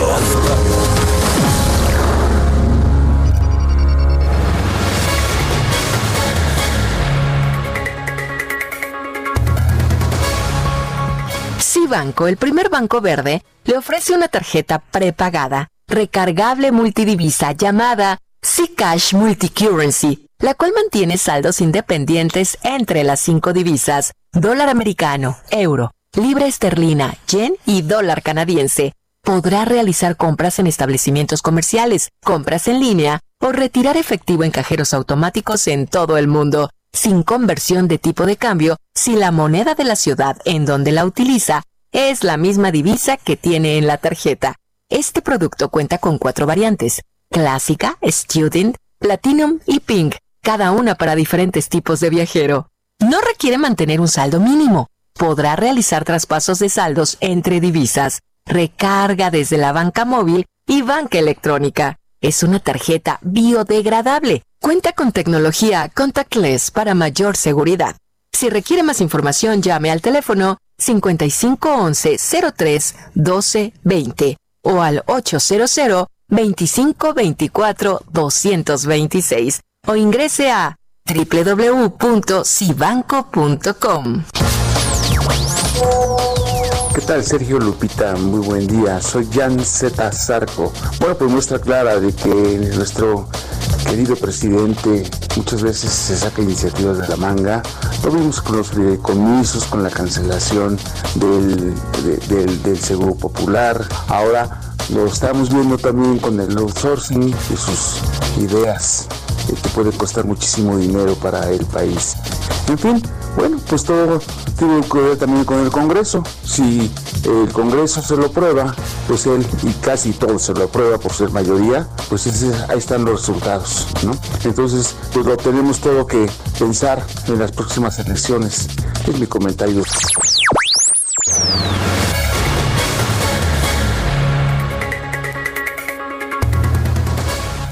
Bueno, son las nueve de la mañana, nueve de la mañana con 32 minutos. Ya le decíamos hace un rato que hay un acuerdo, un acuerdo importante entre el Heraldo Media Group y la organización Now Media Channel 21. Y bueno, pues para mí, para mí es un orgullo, esto nos va, eh, va a fortalecer nuestra presencia ya en el mercado de los Estados Unidos y quiero, quiero mandarle un fuerte abrazo a nuestro amigo y compañero corresponsal Juan Guevara, quien se encuentra ya en Houston y a quien a propuesto tenemos en la línea telefónica. Hola Juan, ¿cómo estás? Buenos días. Pues muy bien, fíjate que los tejanos les va a encantar. Ya recibimos varias comunicaciones que están enamorados de Lupita y de Sergio les encanta la voz. Entonces, pues ya estamos listos porque... Ah, que, no- que no era al revés, que no era al revés. no sé, pero mira, te puedo decir que Sergio ha eh, tenido varios admiradores que han hablado por teléfono a la redacción que dicen que la voz de Sergio, la palabra que utilizaron es soothing, bastante eh, calma, no como yo que estoy todo acelerado todo el día. Suave- suavecito, La- la- como dice la canción. Así es, suavecito como dice la canción. Así que estamos encantados de que eh, vamos a transmitir a la mejor cadena de México en el cuarto mercado más importante de los Estados Unidos. Así que estamos muy contentos todos porque esto es un logro muy importante para todos y cada uno de nosotros. Pues eh, me parece, me parece maravilloso. Esto es a partir del primero de enero del 2021, ¿no es así? Es correcto, y quiero decirle a nuestras, a nuestros anunciantes en México que bueno, estamos trabajando con el- los líderes de, nuestros socios, el Heraldo, porque van a poder tener una forma de poder comercializar desde México y anunciarse en los Estados Unidos y a, estos, a- y a nuestros anunciantes en Estados Unidos van a tener la oportunidad de poder eh, comprar en Estados Unidos y anunciarse desde México. Es una de las cosas que obviamente son muy importantes para ambos para ambos para ambas partes de la frontera. Es decir, vamos a hacer el medio de comunicación bilingüe en Texas. No existe otro medio así eh, con periodistas destacados, un, un chavo que conozco se llama Sergio Sarmiento y una chava que se llama Lupita Juárez. Sí, no sé si los conozcan, pero son periodistas muy destacados que además tienen una audiencia muy importante en los Estados Unidos. Eso, es- eso hay que destacar. Segundo, es un mercado de 11.5 millones de habitantes. Y para la gente que no tenga, no tenga la oportunidad de saber eh, qué pasa con Houston, Houston tiene una economía muy resistente a todos los trancazos. Eh, pasamos por todos los huracanes que tú quieras, desastres naturales y ahora la pandemia. Houston sigue siendo una economía fuerte, es una, es una economía para invertir. Entonces hace sentido el que nosotros podamos traer una programación de primer nivel, bilingüe, empezando con Sergio Lupita a las 6 de la mañana, después seguiremos con Adela, etcétera, y después complementarla con programación en inglés. Y además, quiero decirles que la señal de Now Media Canal 21 también va a estar disponible en las plataformas del Heraldo Digital. De manera que van a poder ver la señal de radio que tenemos en el en el Heraldo Radio, la señal de televisión que tenemos en, Canal Abierta en- en México y además la señal que tenemos en Canal Abierta en Estados Unidos. De manera que es una integración importante, sobre todo para proveer de contenidos de calidad a el mercado en los Estados Unidos, que ahora como yo, pues bueno, mexicano de primera generación, ya con hijos que son mexicanos de segunda generación, que realmente lo que están buscando los Dreamers, los DACAs, etcétera, es contribuir a la economía y que quieren recibir noticias en ambos idiomas. Por eso es, por eso es, por eso es tan importante. Bueno, pues la verdad es que estamos muy contentos. este acuerdo. Estamos muy contentos. Ayer que nos diste a conocer la noticia a través de este comunicado, la verdad nos pusimos realmente muy emocionados eh, porque estamos viendo este proyecto que nació hace, está, está muy, muy jovencito, muy tiernito, pero la verdad viene muy fuerte, viene con todo, muy innovador. Eh, eh, estamos eh, realmente, eh, lo platicamos Sergio y yo en la mañana, pues encantados, admirados, Pues sí. asombrados. Realmente muy contentos con, con esto. Y si quieres alguien para las transmisiones en inglés, you know very well that I can do broadcasting in English, so just let me know. No da, o sea, bueno, no, bueno, aquí tengo a Nancy Mace, que representa operaciones, está diciendo, me mandó un texto que dice, I love Sergio. Ándale. Oye, si quieres alguien, eh. I, I love her too. aquí, aquí ya toda la producción se animó y dice que también Spanglish, aquí están todos puestos. Eso es, muy bien. Claro, claro. Bueno, mi querido Juan Guevara, un fuerte abrazo y qué bueno, realmente es una buena noticia. Estamos bendecidos y estamos encantados. Muchas gracias, Juan. Pues una muy, muy buena noticia para cerrar el año y para empezar el 2021. Pensar que, pues, saludos, abrazos. Abrazos, Juan. Llevamos apenas año y medio bueno, la lista de emisoras que tenemos en la República Mexicana es espectacular y eso que todavía todavía no me han actualizado mi, mi listita, ¿eh? Pero bueno, espero que me la actualicen.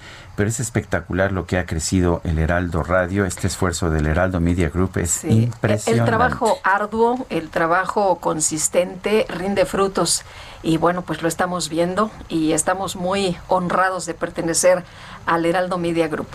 Son las 9 con 38 minutos.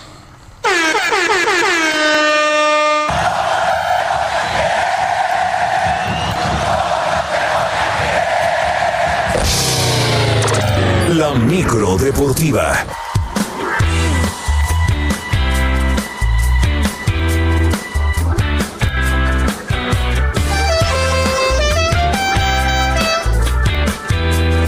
Muy fresa la micro deportiva esta mañana, dicen. Julio Romero, ¿cómo te va? Muy buenos días. Muy bien, Sergio Lupita, muy buenos días, amigos del auditorio. Qué placer saludarles. Pues traemos las banderas de los Pumas, ya sabemos, esta micro deportiva es azul Se y oro. supone que debe ser imparcial, imparcial. No, sí es, sí es imparcial, pero nos, nos, nos, trepamos a la micro del Main. Ah. Ahí con, con lo de los Pumas, lo que hicieron el domingo. Bueno, vámonos rapidísimo con la información deportiva dentro de la sexta y última fecha en la fase de grupos de la Champions. La Juve, Juventus derrotó 3 por 0 al Barcelona en lo que ha sido de nueva cuenta el enfrentamiento entre el argentino Lionel Messi y el portugués Cristiano Ronaldo. Ambos saltaron como titulares, pero CR7 destacó con par de anotaciones. Bueno, ambos equipos avanzaron a la siguiente ronda. Mientras tanto, el duelo entre el Paris Saint-Germain y el Estambul fue detenido luego de que el conjunto turco se quejó de eh, insultos racistas al auxiliar técnico Achille Pierre Huevo por parte del cuarto árbitro. Luego de protestar una falta en contra, Huevo pues también reclamó de manera airada y habría recibido las palabras el negro por parte del árbitro, el cuarto árbitro, situación que molestó a todo el equipo y abandonaron el terreno de juego. El duelo se jugará este miércoles por ahí de las 11.55, tiempo del centro de México. Para este miércoles también el Real Madrid se juega la vida en el certamen ante el Mönchengladbach. Este duelo a las 14 horas, una derrota y la eliminación significaría un fracaso enorme para el conjunto blanco y para su técnico Zinedine Zidane, pero sus jugadores como Casemiro lo defenderán a muerte. Y aunque esta noche estoy despierto. Muchos partidos, la pretemporada no fue buena, eso es importante hablar porque nosotros no somos, no somos máquinas y claro, jugar cada dos, tres días es complicado, estamos teniendo muchas lesiones, pero yo creo que no solo yo, pero toda la plantilla está, está 100% con el mister, ¿no? Y confiamos en su trabajo y, y valoramos mucho lo que está haciendo y lo que hizo con nosotros. Bueno, vamos a ver si el Real Madrid eh, avanza o se queda en la orilla. Esto lo sabremos a partir de las 2 de la tarde. Y la directiva de las Águilas del América confirmó la salida de Andrés Ibargüen y de Roger Martínez. Santiago Baños, presidente deportivo del conjunto de Cuapa, agregó que siguen estudiando posibles refuerzos. Ratificó al primero de ellos, a Mauro Lainez. Así es que el América alista la próxima campaña y por fin cerró la semana 3 en el fútbol americano de la NFL, triunfo de los Cuervos de Baltimore, 34 a 17 sobre los Vaqueros de Dallas. Con este resultado, Baltimore, siete triunfos y cinco descalabros. Los Vaqueros pues prácticamente ya quedaron eliminados, tres victorias y nueve derrotas a esa, esa, esa división, que es la peor de toda la liga. Pues los Vaqueros tenían alguna posibilidad, pero solamente si ganaban el día de ayer. No lo hicieron y prácticamente están eliminados fue el regreso del mariscal de campo de Baltimore, Lamar Jackson, que lanzó para 107 yardas y 94 por tierra, dos anotaciones y una intercepción. Por cierto, Greg Surlane El pateador de Dallas falló tres goles de campo, situación que molestó de manera importante al head coach de los vaqueros, Mike McCarthy. Así que, pues ya cerramos la semana 3, entramos ya a la recta final de la campaña en el fútbol americano. Y fueron presentados dos nuevos equipos para la temporada 2021 de la Liga Mexicana de Béisbol. Se trata de los Mariachis de Guadalajara y el regreso del Águila de Veracruz. El anuncio, pues raro, se hizo por parte del presidente López Obrador, mientras que el presidente de la Liga Mexicana, Horacio de la Vega, habló al respecto. Este amor es azul como el mar Es correcto, señor presidente. Estamos muy contentos de que nos reciba aquí este, con estas dos nuevas franquicias de, expansión, eh, pasando 16 equipos a 18 equipos con los mariachis y el águila, que como bien decía el águila, desde 1903, si no me recuerdo, se, hizo los rojos del águila en ese momento. Ahora ya es el águila de Veracruz puntualmente. Y muy contentos, muy motivados y evidentemente pues con un crecimiento importante del béisbol en nuestro país. Y muy agradecido con todo el apoyo eh, de usted y todo el equipo con el que hemos tenido la posibilidad y el honor de trabajar. Suena más a capricho de presidencia que una expansión normal deportiva. Sergio Lupita, amigos del auditorio, la información deportiva este miércoles, que es un extraordinario día. Por supuesto, abrazo a la distancia. Muy bien, Julio, gracias. Fuerte abrazo. Buenos días. Buenos días. Son las nueve, las nueve de la mañana con 44 minutos y vamos a, pues ¿A un vamos, resumen? vamos a un resumen de la información más importante.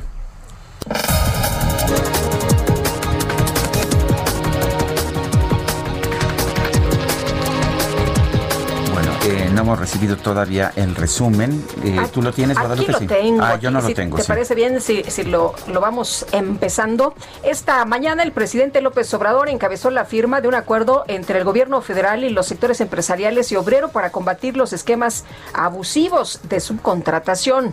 Las partes están de acuerdo y se comprometen a resolver el problema del abuso de la subcontratación de personal. Las empresas del país iniciarán de inmediato el proceso para regularizar sus plantillas en el marco de la iniciativa de ley presentada por el Ejecutivo Federal. El esquema de reparto de utilidades no ha quedado suficientemente definido ni socialmente debatido.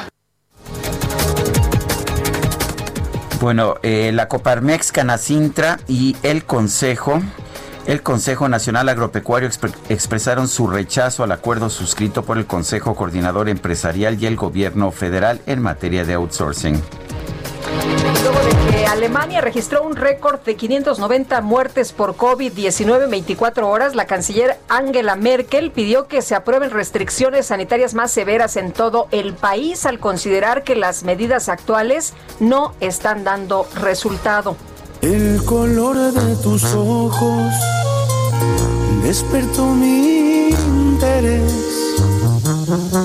y solo tengo ganas de Y luego de que los Pumas de la UNAM obtuvieron su pase a la final de la Liga MX, en redes sociales se hizo viral un video que muestra a los jugadores celebrando en la cancha del Estadio Olímpico Universitario, mientras en los altavoces suena la canción El color de tus ojos de la banda MS, debido a que este es el tema favorito del entrenador Andrés Lilini. Ante esta situación, muchos aficionados de los Pumas han adoptado la canción como amuleto de cara al enfrentamiento con el León en la final del torneo. un pantalón o vestido, robas respiración.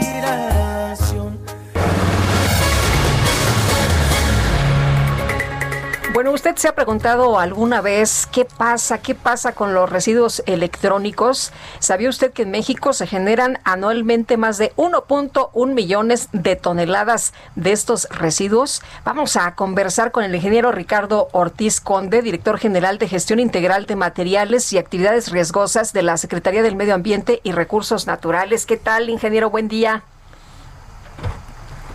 Hola. Hola, ingeniero. Buenos días. Buenos Ah, ya, días. ya lo escuchamos. Ingeniero, a ver, cuéntenos, ¿cómo, cómo, se- cómo debemos, cómo debemos disponer de estos residuos y cómo estamos disponiendo hasta estos momentos? Sí, buenos días, muchas gracias por la invitación. Eh, a mí me gustaría rapidísimo eh, compartir con ustedes, empezar compartiendo las cifras de generación, porque son unas cifras que nos van a dejar un poco sorprendidos. En todo el mundo, en el planeta, se generan eh, al año 53.6 millones de toneladas de este tipo de residuos. Es decir, es una cantidad bastante importante, es una cantidad muy, muy grande. A nivel nacional, nosotros en México generamos 1.1 millones de toneladas de residuos electrónicos y eléctricos eh, en nuestro país. Este, esta cantidad, pues, es una cantidad muy importante para poder eh, manejar adecuadamente. Eh, generalmente, estos residuos son manejados a través de campañas puntuales eh, intermitentes en alguna, solamente en algunos estados, en algunas partes de nuestro país. No en todos los, los estados están establecidos sistemas permanentes para la atención de este tipo de, de residuos. Pero cuéntenos, eh, ¿qué se puede hacer? Eh, todos estos residuos terminan en el medio ambiente. Usted decía al principio de esta conversación, a ver, déjenme, les doy las cifras porque se van a quedar sorprendidos de los millones de toneladas. Eh, ¿Qué pasa? ¿Dónde terminan estos residuos? ¿Sabemos realizar un buen manejo de ellos? en el manejo de este tipo de residuos, prácticamente el, el generador o el consumidor los desecha eh, con, base a lo que tiene eh, en acceso a, la mano, es decir, hay algunos, algunos eh, lugares en nuestro país que tienen algunos sistemas de recolección puntual de estos residuos y hay algunos que no, es decir, en, en, en la gran mayoría de, de los casos hay lugares en donde no se encuentran este tipo de sistemas de acopio y están y van a parar a, los sitios de disposición final eh, eh, junto con los demás eh, residuos urbanos o que se generan en las casas habitación. ¿Qué, se está ¿Qué es lo que se, qué es lo que se tiene que, hacer? Exacto. Bueno, en Semarnat en Semarnat estamos desarrollando un proyecto que se denomina Residuos Co, residuos eh, en, una línea con los residuos electrónicos, eh, junto con el programa de las Naciones Unidas para el Desarrollo. ¿Qué es lo que estamos haciendo en este programa? Prácticamente lo que estamos haciendo es sentando las bases para poder establecer un sistema a nivel nacional que pueda establecerse eh, indistintamente eh, de las entidades federativas y que, y que pueda establecerse para que los consumidores puedan eh, canalizar sus residuos electrónicos adecuadamente. Pero ¿por qué es tan importante que no sean canalizados junto con los otros residuos? porque este tipo de residuos, en el caso de los electrónicos, tienen algunos compuestos que son compuestos peligrosos sobre todo eh, algunos plásticos que tienen algunos compuestos bromados eh, que son considerados incluso carcinogénicos. Entonces, esa es la importancia de poder manejarlos de manera separada. Eh, hasta el momento, nosotros en el, en el, en el proyecto hemos empezado o iniciado a hacer las bases. Hemos ya realizado un inventario nacional de residuos electrónicos y eléctricos. También hicimos ya un anexo estadístico sobre proyecciones eh, de generación. Lo que yo les podría decir que de ese 1.1 millones de toneladas que generamos en México, el 23% se generan en tres entidades federativas, Ciudad de México, Jalisco y Baja California. También hemos caracterizado eh, a la industria del reciclaje formal e informal en, nuestro país, lo que nos da ya algún, alguna idea de qué, de, del tamaño y, la complejidad del problema de poder en algún momento dado eh, organizar todos, todos estos sectores para establecer un sistema nacional. Ingeniero Ricardo Ortiz Conde, gracias por hablar con nosotros esta mañana. Son las 9 de la mañana con 51 minutos. GastroLab con el chef Israel Arechiga. Ay, este chef me tiene muy consentida. Ay, sí, a ti y a mí. sabes contar, ¿verdad? No cuentes sí, mi querido Sergio. minutos. Le voy a ceder el micrófono al chef Israel Arechiga. ¿Cómo te va? Qué gusto saludarte. Qué, rico está esto, esto, este buñuelo que nos Qué gusto, qué gusto estar aquí con ustedes. Yo, yo, lo voy a probar, yo ya no voy a hablar. Por favor, yo me quedo, yo me quedo a cargo, yo cierro el programa. ya, yo, yo, yo los dejo disfrutar. Hoy les traje un producto espectacular, quesos, quesos de Real California Milk que están hechos con leche de primera calidad y aparte tenemos un buñuelito con una mantequilla, igual mantequilla con leche de California, que es una cosa, es una cosa muy bella, es una cosa riquísima. Ya los veo yo disfrutando a los dos. Y justo voy a aprovechar para darles algún tip ahí muy sencillo de cómo almacenar quesos frescos, porque a veces parece que es muy sencillo meterlo al refri ya, pero tiene, tiene su complejidad. Entonces siempre el queso fresco hay que envolverlo con, con film, con plástico, siempre que esté así bien, bien, bien pegadito. ¿Y qué pasa si un queso fresco, en este caso están probando un cheddar y un provolone? ¿No? Entonces, ¿qué pasa si un queso fresco se le pone... Eh, se empieza a enmuecer, ¿no? Se le ponen algunos puntitos de moho. No hay que espantarse. La verdad es de que el queso no tiene ningún problema. Simplemente hay que quitar una pulgadita ahí del queso. Vamos a cortar, esa parte se desecha y toda la parte que está en el centro todavía sirve, ¿no? El queso realmente tiene esa... O sea, que sí se puede salvar. Sí, sí, realmente sí, el queso no tiene... Es un producto natural. Así es, es un producto natural y bueno, este que está hecho con leche California, que el sello de Real California Milk lo que nos dice es que es un sello certificado con, de, un producto lácteo hecho 100% con leche de California, que como dato, nada más para que se den una idea, en México de las importaciones de lácteos, el 98% de las importaciones viene de Estados Unidos, solo el 2% viene del resto del mundo, ¿no? Entonces, eso habla de que hay productos de muy buena calidad y bueno, pues ya lo estarán constatando. Yo veo a Sergio bastante ocupado con el queso. Muy bien, pues qué gusto, qué gusto que estén disfrutando. Y un buñuelito que en esta temporada, pues un buñuelito eh, ya también huele a Navidad, ¿no? Un poquito de canela, una miel de piloncillo y mantequilla de Real California Miel que estamos mm, hechos. Mm, mm. qué, rico, Israel. Qué bueno que, nos lo trajiste. No es que estuviera yo hambriento, pero... bueno, Israel Arechiga. Muchas gracias. Gracias. Son las 9.54, se nos acabó el tiempo y yo de todas formas estoy muy ocupado comiéndome un buñuelito. Oye, es que esto está realmente delicioso. Ya mandé la foto para que en Sergio y Lupita nos hagan favor de subirla de esto que es una delicia. bueno, pues muchas gracias. Nos escuchamos mañana en punto de las 7 de la mañana. Hasta entonces, gracias de todo corazón. Buenos días.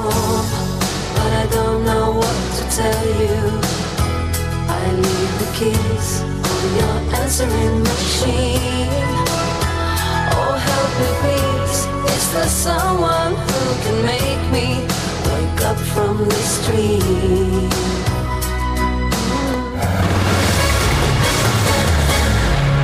Heraldo Media Group presentó Sergio Sarmiento y Lupita Juárez por El Heraldo Radio.